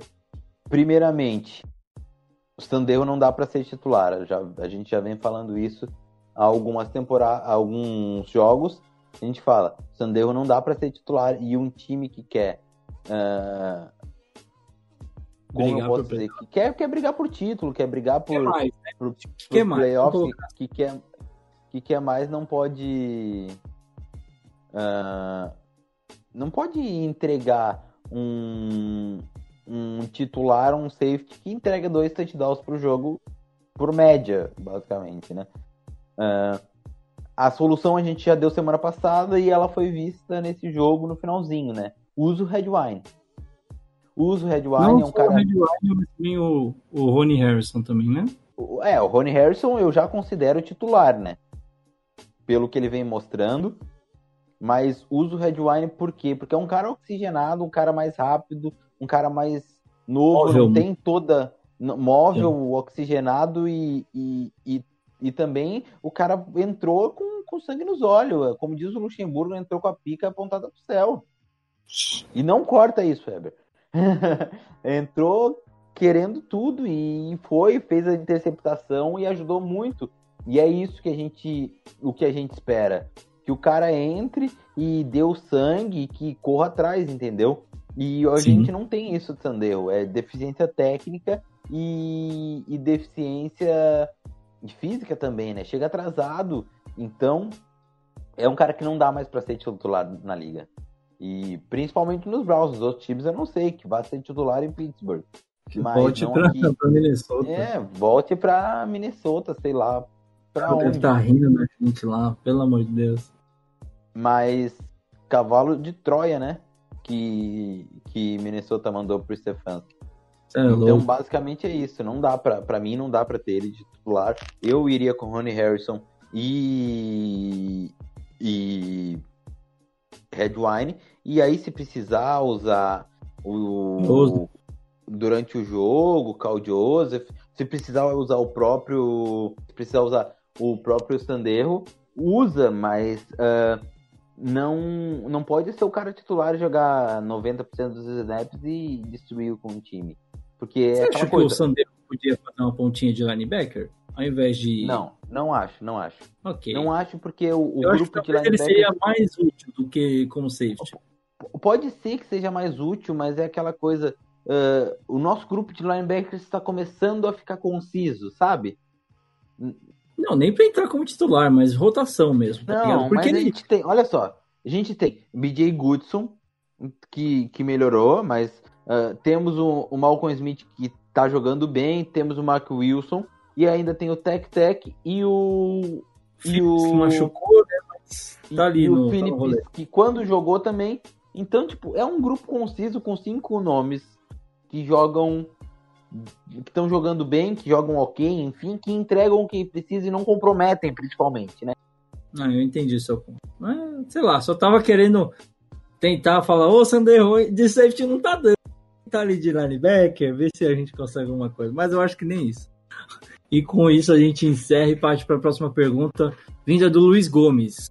Que essa vai dar uma cutucada ali no, no menino do Barvin. Que define os apagões do Baker nas partidas? Será que é excesso de confiança ao decorrer do jogo? Eu não vejo como apagões, apesar de ter segundo tempo dele, desse jogo ter sido ruim.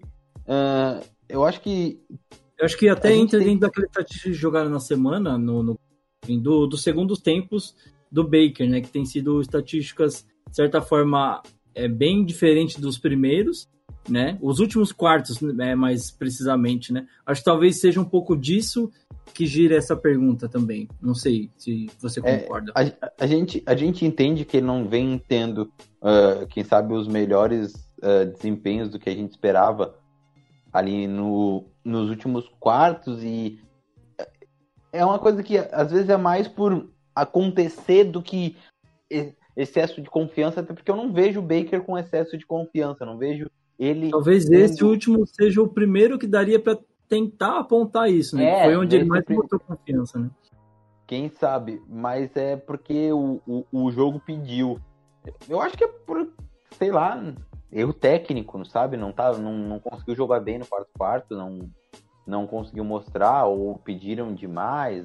Não, não dá. Ou aconteceu simplesmente, sabe? Tipo, das jogadas não entrarem no quarto quarto. Não, eu, de verdade, eu não consigo passar uma análise técnica sem que eu reveja todos os jogos e possa te, te e, e entre em um consenso com tentar rever os, todos os quartos quartos. Eu sei que ele, tipo, sei lá, tinha 50% de acerto, um touchdown e uma interceptação Uhum. se eu não me engano. Esse é o, o desempenho dele nos, nos últimos quartos. Então, ah, acho que é isso. É sete passes de 14 tentados, sete completos de 14 tentados, se eu não me engano. Ah, um touchdown e uma interceptação. Mas o que a gente pode ver é que o estilo de jogo também é forte no jogo corrido, no quarto quarto, porque a gente tá com a liderança. Isso eu posso botar como análise. O que me lembro agora é que a gente ficou com a liderança, a gente nunca teve que ir para ganhar o jogo no último quarto, se eu não me engano. A gente sempre esteve com a liderança nas nossas últimas quatro vitórias, entrando no quarto quarto. Então, tu usa mais a, a- o jogo de passe para tentar ah, dar aquele, como eu posso dizer, gastar o relógio quando tu é o líder, né? E eu acho que é isso que o Browns vem fazendo muito bem. E eu falei que ele vem. que a o, a- o ataque corrido só entrou no último, no último quarto e, e garantiu ali a queima A de relógio e a vitória do Browns. Próxima pergunta do nosso amigo Bernardo Ros. É, acho que é esse o sobrenome dele. Desculpa se eu estiver pronunciando errado. Já agradecendo também o Luiz Gomes pela pergunta. Obrigadão. Ah, Bernardo pergunta o que, que a gente está achando da melhora nos índices pessoais. Acho que dá até para incluir faltas gerais dos jogadores do Browns. Ele até fez uma adição na pergunta falando assim, para fazer uma comparação desses primeiros cinco jogos, mas Marvão, vou falar para comparar em relação ao ano passado, que foi onde a gente mais teve problema. O que, que tu acha aí? Valeu, Bernardo. Então, muito boa pergunta, muito obrigado por perguntar. E acho que isso tá. É coaching staff, sabe? É, eu me lembro que quando a gente comentava lá sobre treinadores ainda no meio da temporada passada, eu dizia, cara, eu preciso de um, de um treinador que não sabote o Browns. E o que a gente viu até agora era treinadores que sabotavam, né? Ou por excesso de confiança, ou por jogar os jogadores debaixo do ônibus, como né, a gente sempre lida aqui, né? Tipo, que é quando ele bota a culpa nos jogadores e mata a confiança, enfim, por diversos erros, né? Todos os erros Certeza. possíveis passaram pelo Browns. E a gente pode ver que hoje o a gente- eu falava muito, a gente precisa de um treinador que treine bem o time durante a semana e não cague no final de semana. E o Stefanski vem fazendo isso, né? Além de treinar bem o time durante a semana e manter um time preparado, ele entrega um bom play ca- calling e um game Disciplina plan também. durante que é a uma- semana. E aí isso dá em disciplina. Ele deu aquela grande, ah, não sei se o pessoal aí de, das outras regiões que não seja do sul sabe o que é, mas deu uma mijada no Mac Wilson antes dele se machucar, porque o Mac Wilson hum, deu uma paulada no Nick Chubb. Então, tipo, não tem, não tem ah, é poucas ideias. A gente falou isso no podcast, é poucas ideias, sabe? É, vá lá, faz seu serviço e aqui não, a gente não tá pra entregar pontinho pra jogador de fantasy, a gente quer ganhar o jogo e ele tá ganhando o jogo. Ah, o Odell não vai receber esse jogo, não vai receber passe desse jogo? Não me importa. Eu quero ganhar. E se tiver que ganhar correndo, eu vou ganhar correndo. Ah, mas todo mundo achava que contra o Colts o Browns ia correr bastante. O não, eu Colts quero ganhar o jogo. Eu- Exatamente. O Colts achava isso. Eu achava isso. Mas a gente até comentou e o cara entende muito, cara. O cara entende, o cara veio preparado. O cara veio preparado pro jogo. Sim. E acho que essa é a grande diferença. É um cara que estuda, que entende, que usa os analytics, que é bem disciplinador e que não tá ali pra brincadeira. Ele disse: Eu tô aqui pra ganhar, eu tô aqui pra treinar esse time. Ele não tá aqui pra, uh, contar piadinha e usar a camiseta de Pittsburgh uma semana antes. Uh, uh, usar a camiseta fazendo piada com Pittsburgh uma semana Então. antes do jogo, que nem o Fred Kitchens fez semana passada. temporada passada. Inclusive, tá chegando, vamos falar sobre Tá chegando, gente. Semana de Steelers.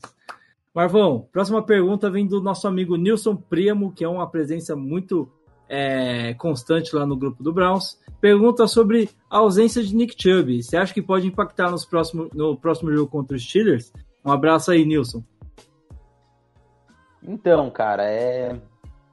Não importa, de verdade, de verdade. O backfield do Browns hoje podia ser. Garrett- demais. Não, não, não. eu não- eu não sei se ia dar boa, né?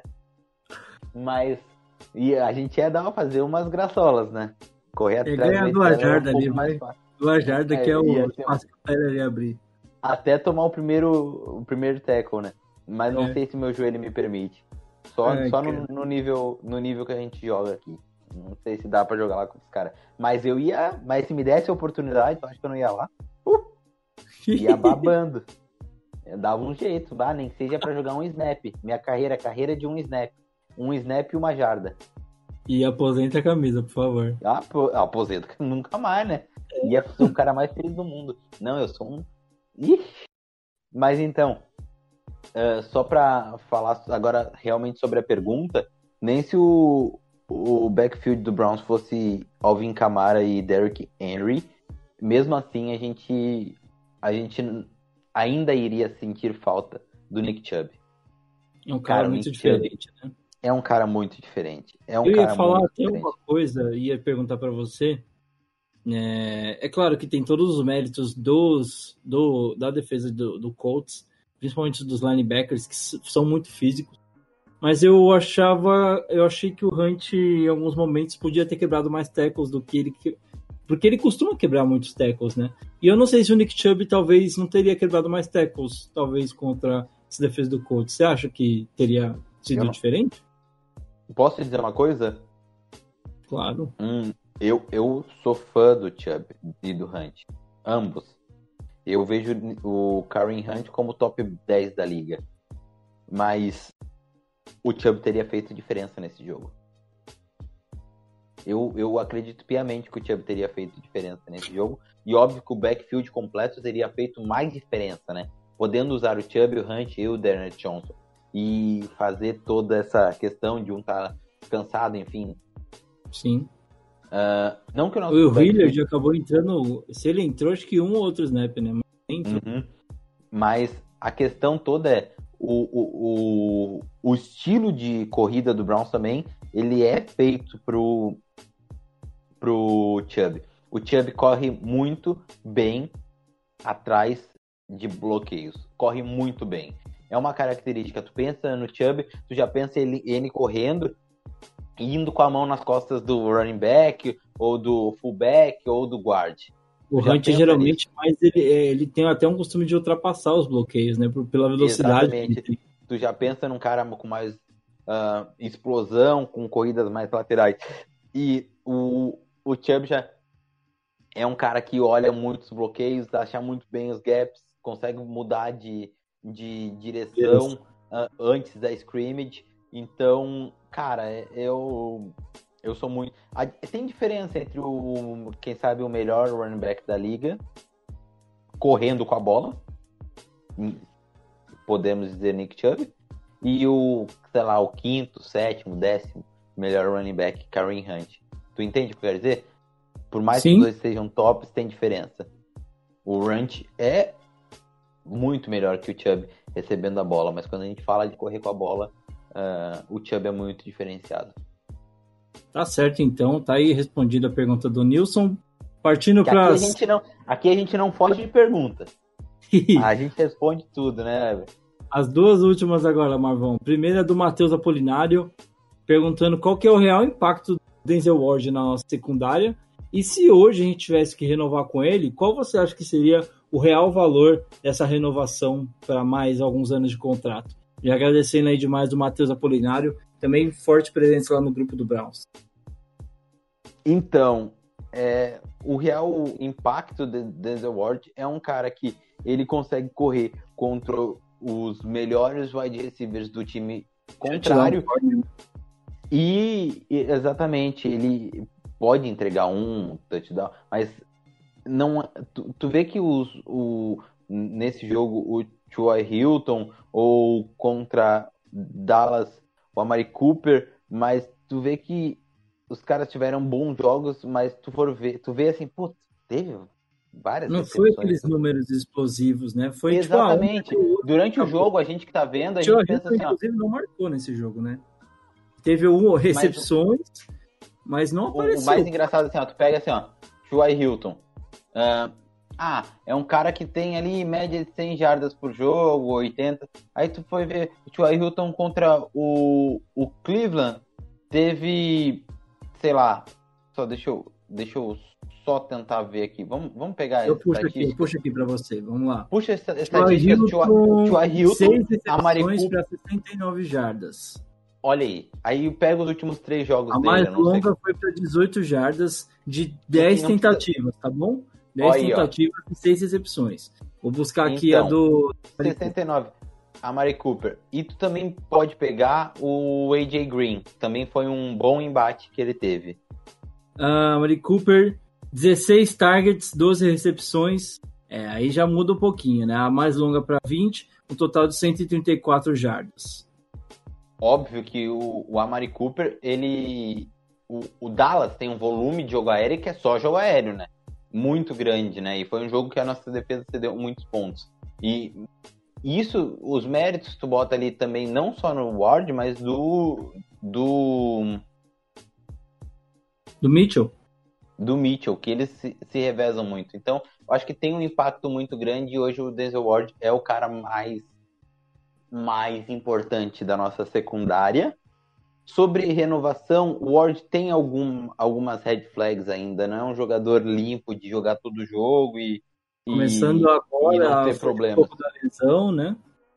Então, eu, eu diria que eu daria um contrato de top 10 corner. Eu ainda acho que pode ser maior, eles podem pedir maior, não sei se vai acontecer. Você acha eu que não garanto aquilo que o Léo tava falando do Baker semana passada?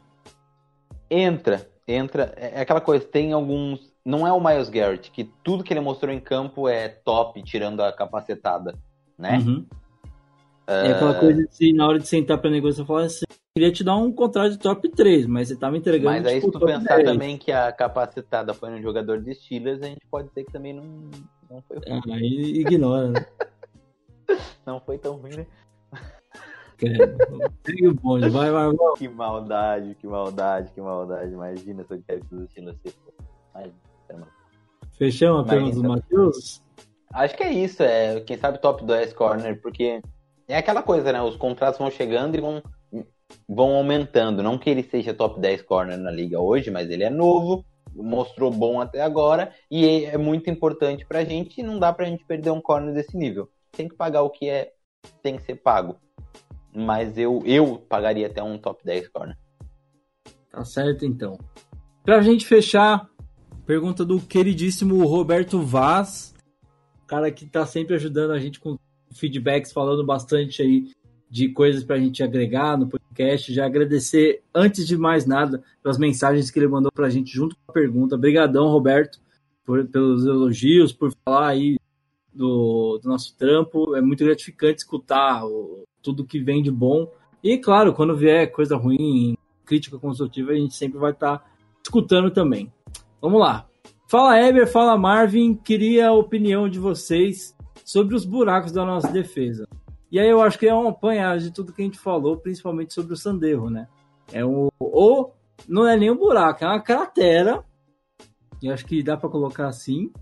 E aí tem alguns outros buracos ali, né, Marco? É, então, acho que conforme um, um dos buracos também a gente vinha tendo, apesar do Taver Thomas não, não ter tido algumas boas jogadas, a gente sabe que não é um cara que, de nível de uma defesa que quer competir por alguma coisa. Os nossos safeties, eles são muito. um nível de jogo muito baixo, né?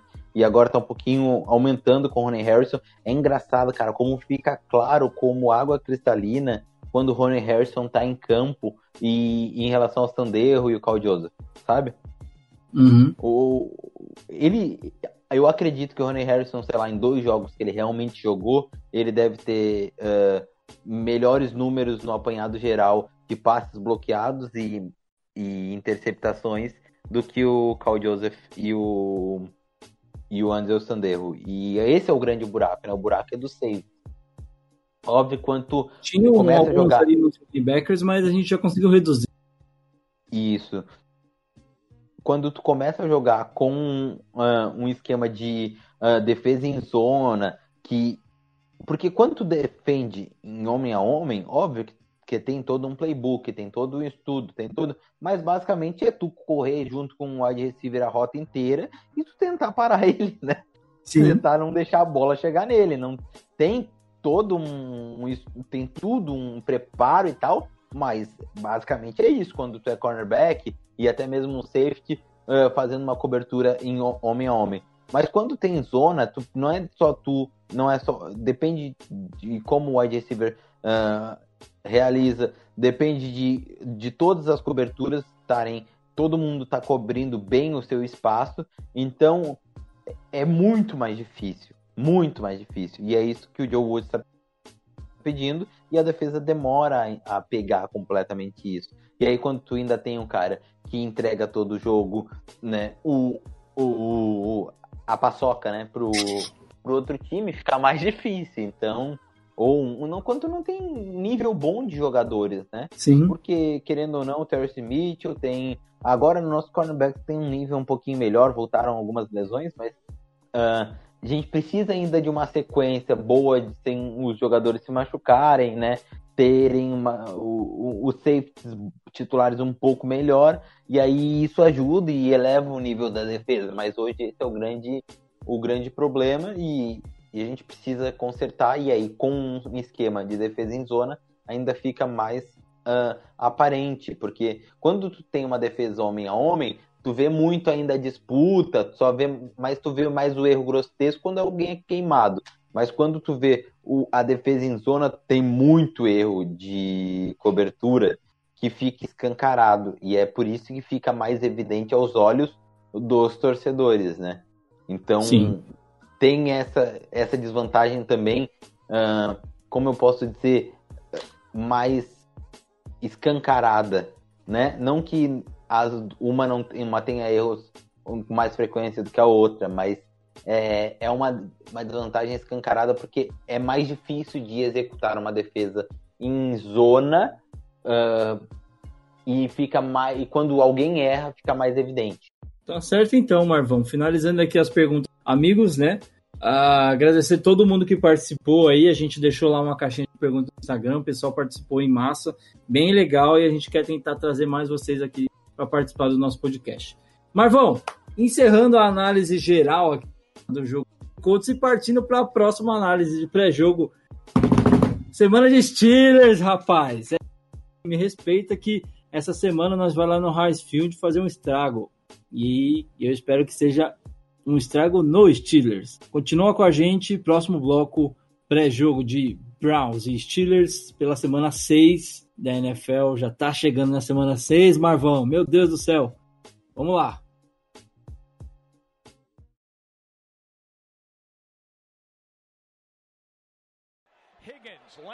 Beckham all out wide to the left.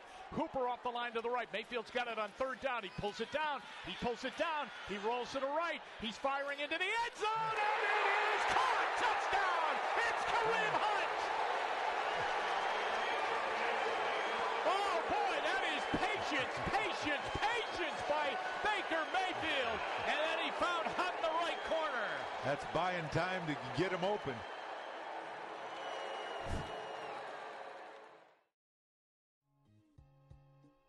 E aí, com mais um touchdown narrado pela voz incrível de Jim Donovan, narrando aí o touchdown de Kareem Hunt, é, recebendo um passe de Baker Mayfield. Que jogada linda, maravilhosa. A gente dá início ao bloco de pré-jogo contra o Pittsburgh Steelers. Chegou a hora, Marvão. Duelo de divisão e, acima de tudo, duelo contra um rival da divisão, o rival da divisão, né? Eu acho que tem muito ódio contra o Ravens, tem pouco ódio, talvez mais só rivalidade contra o Bengals por ser ali de Ohio, mas contra os Steelers, meu amigo, aí o bicho pega, rapaz. Tem muito histórico aí desse duelo, muita coisa ruim, principalmente do lado do Browns. Mas no, no último ano a gente conseguiu, nos últimos dois anos eu acho que a gente está conseguindo melhorar os números. E é um pouquinho disso que a gente vai falar. E para ajudar a gente a analisar um pouquinho do que pode ser esse jogo no domingo, a gente trouxe um áudio aqui do nosso querido Danilo Batista, que é aí falando pelo Black Yellow, podcast do, do Pittsburgh Steelers do Fumble da Net, e também um dos nomes principais aí do Fumble da Net, né? Cara que ajudou muita gente muito tempo aí no comecinho aqui do da Pod BR. Agradecemos demais pela ajuda e pela participação dele hoje. Fiquem aí com o áudio do Danilo sobre o que esperar desse Pittsburgh para a partida de domingo.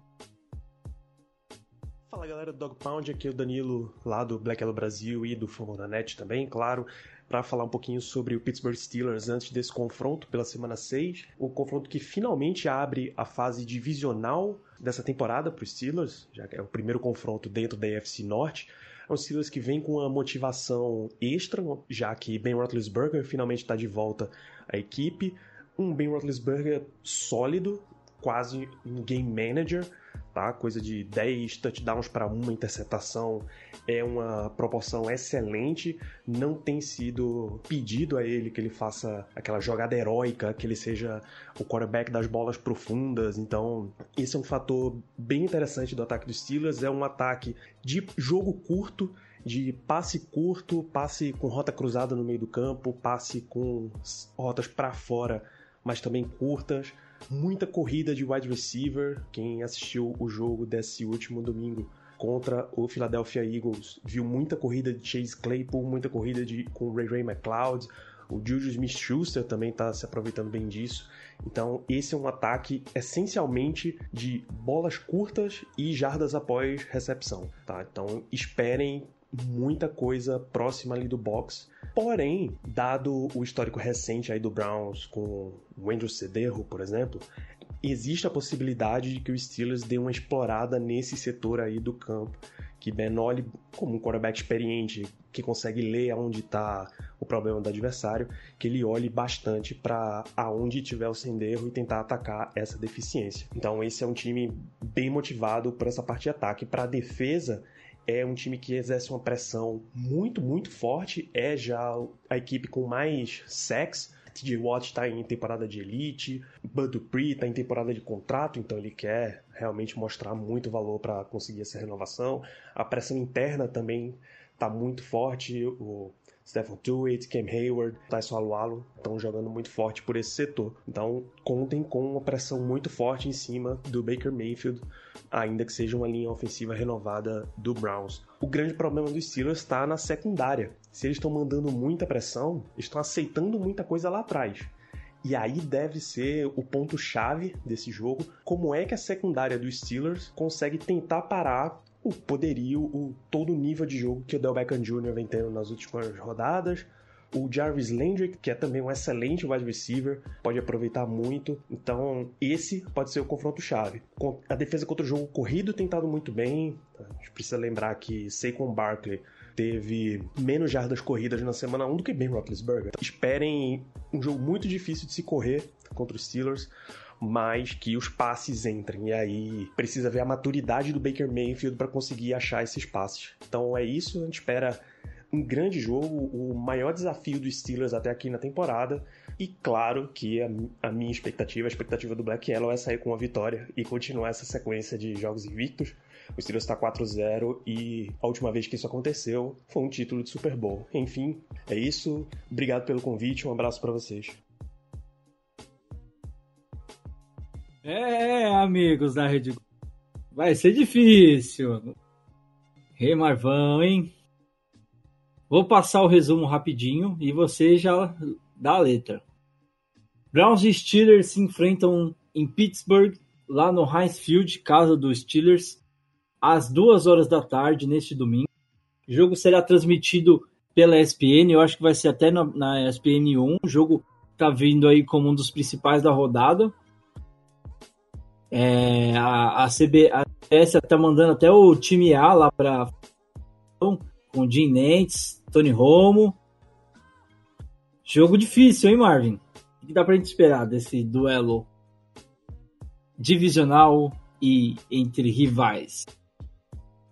O que eu posso dizer é que a gente chegou no chefão dessa parte da temporada, né? Sim, esse Um conjunto de chefão. trinca de jogos que a gente falou, né? Tivemos ali os dois primeiros jogos contra o Bengals e Washington um pouquinho mais fáceis, né? Não fáceis, não tem jogo fácil na NFL. Menos difícil. Aí veio Dallas com uma ótimo, um ótimo ataque, Colts com uma ótima defesa, e agora a gente enfrenta os Steelers com uma ótima defesa e um ótimo ataque. Um mix dos dois, né? É, é o pior matchup disparado uh, pro nosso time. Eu ainda acho que o Steelers tem um matchup contra o Browns pior ainda do que os Ravens. E, e é muito difícil, vai ser muito difícil enfrentar os Steelers O que nessa muda semana do 6. Ravens é talvez é que a gente conseguiu encorpar um pouquinho, né? Do Ravens não deu nem tempo. A gente é, É, tipo né? acordar de manhã e tomar um soco na cara. Foi isso. Agora os Steelers a gente conseguiu tomar um café, já almoçamos. Então, É. talvez dê alguma coisa diferente ali, né?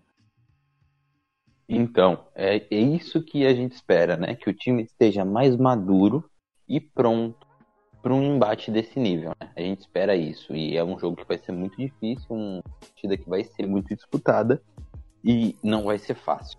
A gente espera mais uma vitória? Óbvia. Por quê? Porque o nosso time vem de quatro vitórias seguidas, o nosso time vem crescendo todo o jogo e precisa crescer para jogar esse jogo, para vencer esse jogo.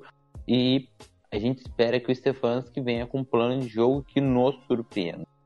Porque o Browns em natura hoje ainda, exatamente, o Browns em natura ainda não é o, um time melhor que o dos Steelers ou com peças, é muito próximo, quem sabe, em algumas ah, áreas ganha ou em uma- outras perde, mas a gente espera que seja um jogo muito disputado. E a gente, como torcedor, e óbvio, super confiante por tudo que o time mostrou agora, quem sabe o melhor Browns desde que.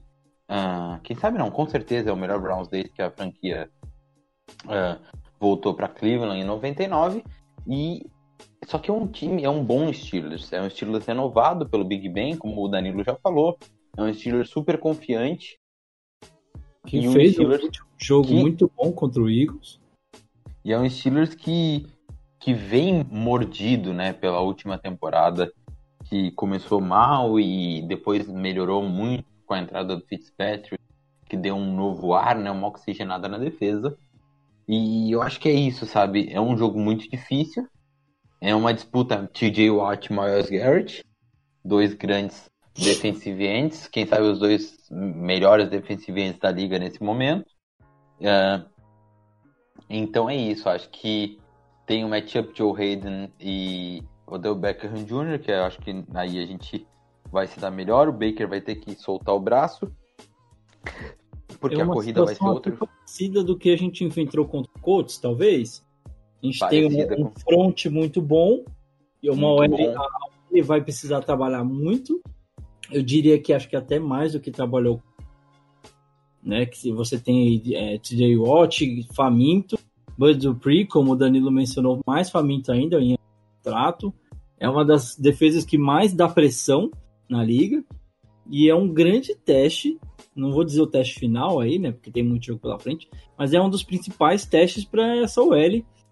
E a gente não sabe ainda se o Teller vai jogar, né? Grande desfalque para um jogo importantíssimo.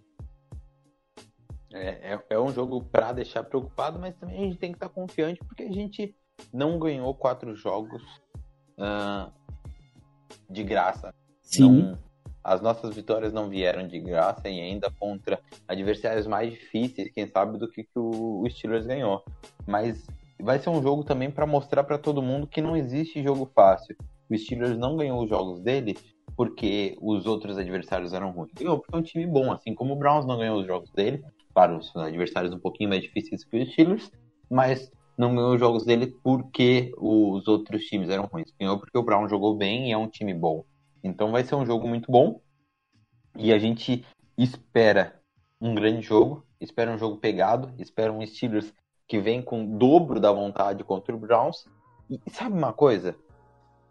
De verdade, eu vi isso poucas vezes, porque, óbvio, o Browns não é muito dominante, mas mais até do que naquela grande vitória contra os Ravens no passado, mas eu vi contra as, a vitória contra os Bengals, que tinha o Rui Jackson na comissão técnica. Aquele Browns estava jogando um jogo de divisão como um jogo de divisão deve ser jogado. Com raiva. Eu acho que é isso. Com raiva. Além dessa questão toda de gana e raça, né? A gente sabe que jogar um jogo de divisão em primeiro lugar né, é importante porque o Steelers provavelmente vai ser um time que vai estar tá brigando a gente, com a gente ali no wild card, né? Então vencer agora, além do que esse confronto direto vai ser muito importante até agora e depois no próximo jogo, né? Então vencer os dois jogos seria muito importante. Mas acima de tudo a gente está falando de um rival, na minha opinião, o principal rival que o Browns tem aí na liga, né? Então isso talvez seja um, um, um quesito que pode mudar o jogo, mas também, Marvão, a gente está falando aí é, de, de um Browns que vem de uma sequência de jogos muito difícil e agora esbarra no Steelers que vem aí invicto para essa partida e que pode dificultar muito a vida do Browns. A comissão técnica provavelmente como tem que vir muito bem preparado, com um plano de jogo muito bem estruturado para tentar surpreender os Steelers. E uma coisa que a gente estava fazendo nos últimos episódios, vou pedir você é, repetir se conseguir. O que você vê como ponto-chave para a vitória nesse jogo? E se você quiser emendar o seu palpitão e a gente já parte para os finalmente. Show de bola. Então, o comentário que eu já fiz é basicamente já dando a deixa para o que, que é o meu ponto-chave. Um jogo de divisão contra um time muito bom, com o mesmo recorde. O Steelers tem 4-0, né? Que ele não chegou a perder porque não jogou com o Titans, então não teve oportunidade de pegar um time. Mentira, mentira. Mas brincadeiras à parte, o grande diferencial para esse jogo é o Browns jogar com gana e fazer o algo a mais, como tu disse, esticar. Eu, eu consigo entender que o game plan é, é importante, mas é executar um. Porque agora não tem que não tem que fazer uma coisa bem. É óbvio, a secundária vai ser muito importante. Interceptar, ganhar a batalha de turnovers contra o Steelers, que tem uma defesa uh, muito boa, um ataque bom, é importante e é o ponto crucial dentro de campo, seguindo ainda aquilo que a gente falou, né? Do que a gente vem exercitando de como ganhar o jogo. Para mim é ganhar a batalha de turnovers. Se a gente ganhar a batalha de turnovers, a gente tem chance de ganhar o jogo. Se a gente perder a batalha de turnovers, a gente com certeza vai perder o jogo. Eu não vejo o Browns perdendo a batalha de turnovers e ganhando o jogo. Então acho que a batalha de turnovers é o mais importante ponto para ganharmos o jogo. E como ganhar a batalha de turnovers? Jogando como deve ser. Como deve ser um clássico. Como o, o como o Ohio State lida com Michigan, é como a gente deve lidar com os como, com Pittsburgh agora. Tem que lidar como se eles fossem os Pittsburgh. Tem que jogar melhor, tem que jogar mais rápido, tem que jogar mais forte, tem que querer mais a vitória. Só assim a gente vai ganhar a batalha turnovers e aí tem chance de ganhar o jogo. Acho que é isso. A grande diferença é jogar um clássico como deve ser jogado, com sangue no olho. Sangue no olho, é tapa na orelha. Brincadeira, gente. É...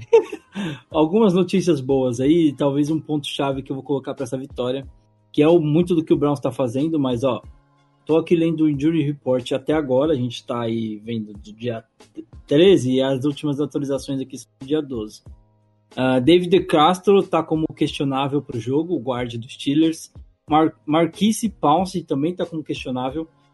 Então, isso entra um pouquinho no ponto que eu queria bater, que é a pressão da, da DL, do, do da defesa do Browns, tentando é, fazer o Big Ben forçar algumas bolas para nossa secundária conseguir se aproveitar e, e, entrar no ponto que o Marvin trouxe, né, que é vencer a batalha de turnover. Acho que vai ser fundamental esperar que o Garrett faça um ótimo jogo de novo. Acho que ele tem um pouquinho, uns, alguns elementos extras, talvez, dá para dizer, né, Marvin? Que uhum. vão ajudá-lo a querer a bater esses números. Uh, Vernon, Bater aparentemente. É, Falar em bater contra o Pittsburgh e Miles Garrett na frase fica esquisito. Eita, nós. Eu acho que o Vernon deve ir pro jogo. E o, pelo que eu tô vendo aqui, o único nome que realmente faz falta é, e que tá como out aqui, pelo menos até o dia 12, é o Larry Job, é, que provavelmente vai fazer bastante falta nessa defesa, já fez Colts, e contra os Steelers provavelmente fará muita falta. Mas vendo que a, a- existe a possibilidade dos Steelers vir com a OL um pouco baleada, é torcer para esse front continuar fazendo um ótimo trabalho, quem sabe até um pouquinho melhor contra os Steelers, para a gente conseguir sair com essa vitória na batalha dos turnovers, né, Marvão? Exatamente, acho que essa é a chave, né? Pressionar bastante e para conseguir capitalizar turnovers. E os palpites, Marvão? Vamos fechar então nosso episódio de hoje com os palpites.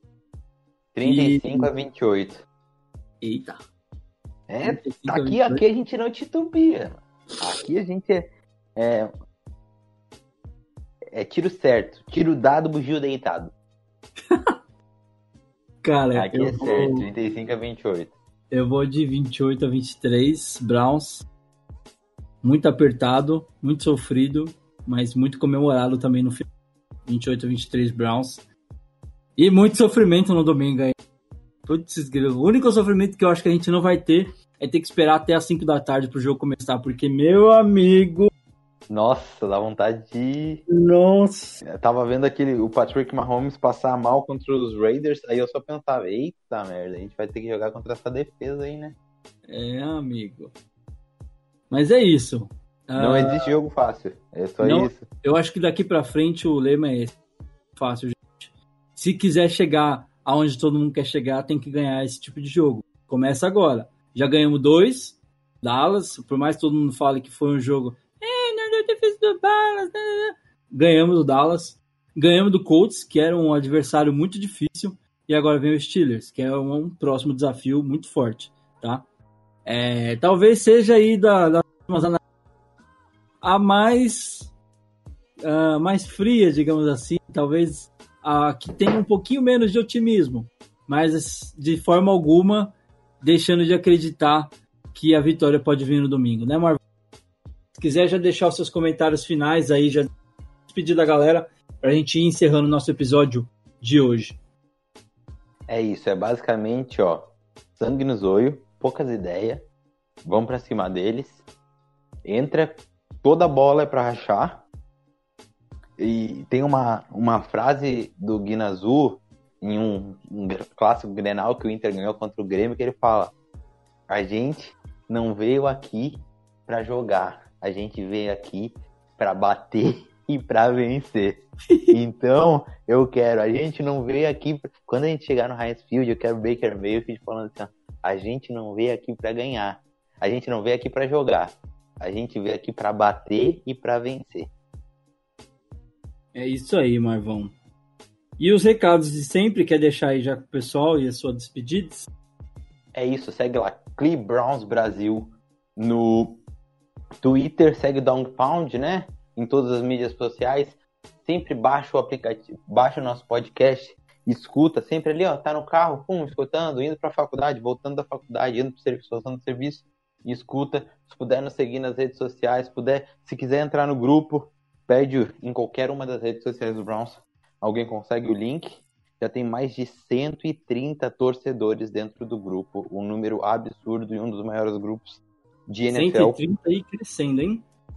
de NFL de torcida do Brasil. E um dos grupos que mais tem polêmica. Gosta de uma polêmica que eu vou te contar, viu? Porra, nego, nego quer criticar o Baker Mayfield, velho, vai, vai se fuder. Mano, que é polêmica. O quarterback entregando tudo que a gente nunca teve, os caras reclamando. Como Ah, dizia meu o. Como, é, que- como diria o. O doutor Pimpolho, vai se fuder, esse lady. Pessoal, por hoje é só. A gente agradece demais, principalmente os amigos que mandaram perguntas, que participaram com a gente. Já recebi algumas mensagens enquanto a gente está terminando de gravar, perguntando do episódio, cadê, onde que escuta. Calma aí. Provavelmente vamos correr aqui para fazer essa edição e liberar para vocês do quanto antes a feira, tá bom? É, Repassando aí de novo os recados que o deixou. Não deixe de seguir a gente no Facebook, Instagram, Twitter, na DogPodBR e também o perfil do nosso querido amigo Marvin, Clee Browns Brasil com Z, tá bom? Ótimas notícias, a gente leu uma, uma thread aqui que ele colocou, sensacional, falando da nossa queridinha besta, Miles Garrett, tá bom? Continuem acompanhando a gente, continuem acompanhando nosso podcast, continuem mandando seu feedback, pra gente é muito importante, tá certo? A gente se vê na semana que vem, depois de um jogo muito difícil lá no Heinz Field, mas com a confiança de que a vitória virá, certo? Um abraço, fiquem com Deus e até a próxima. Here we go, here we go, Brownies. Tchau, tchau, gente.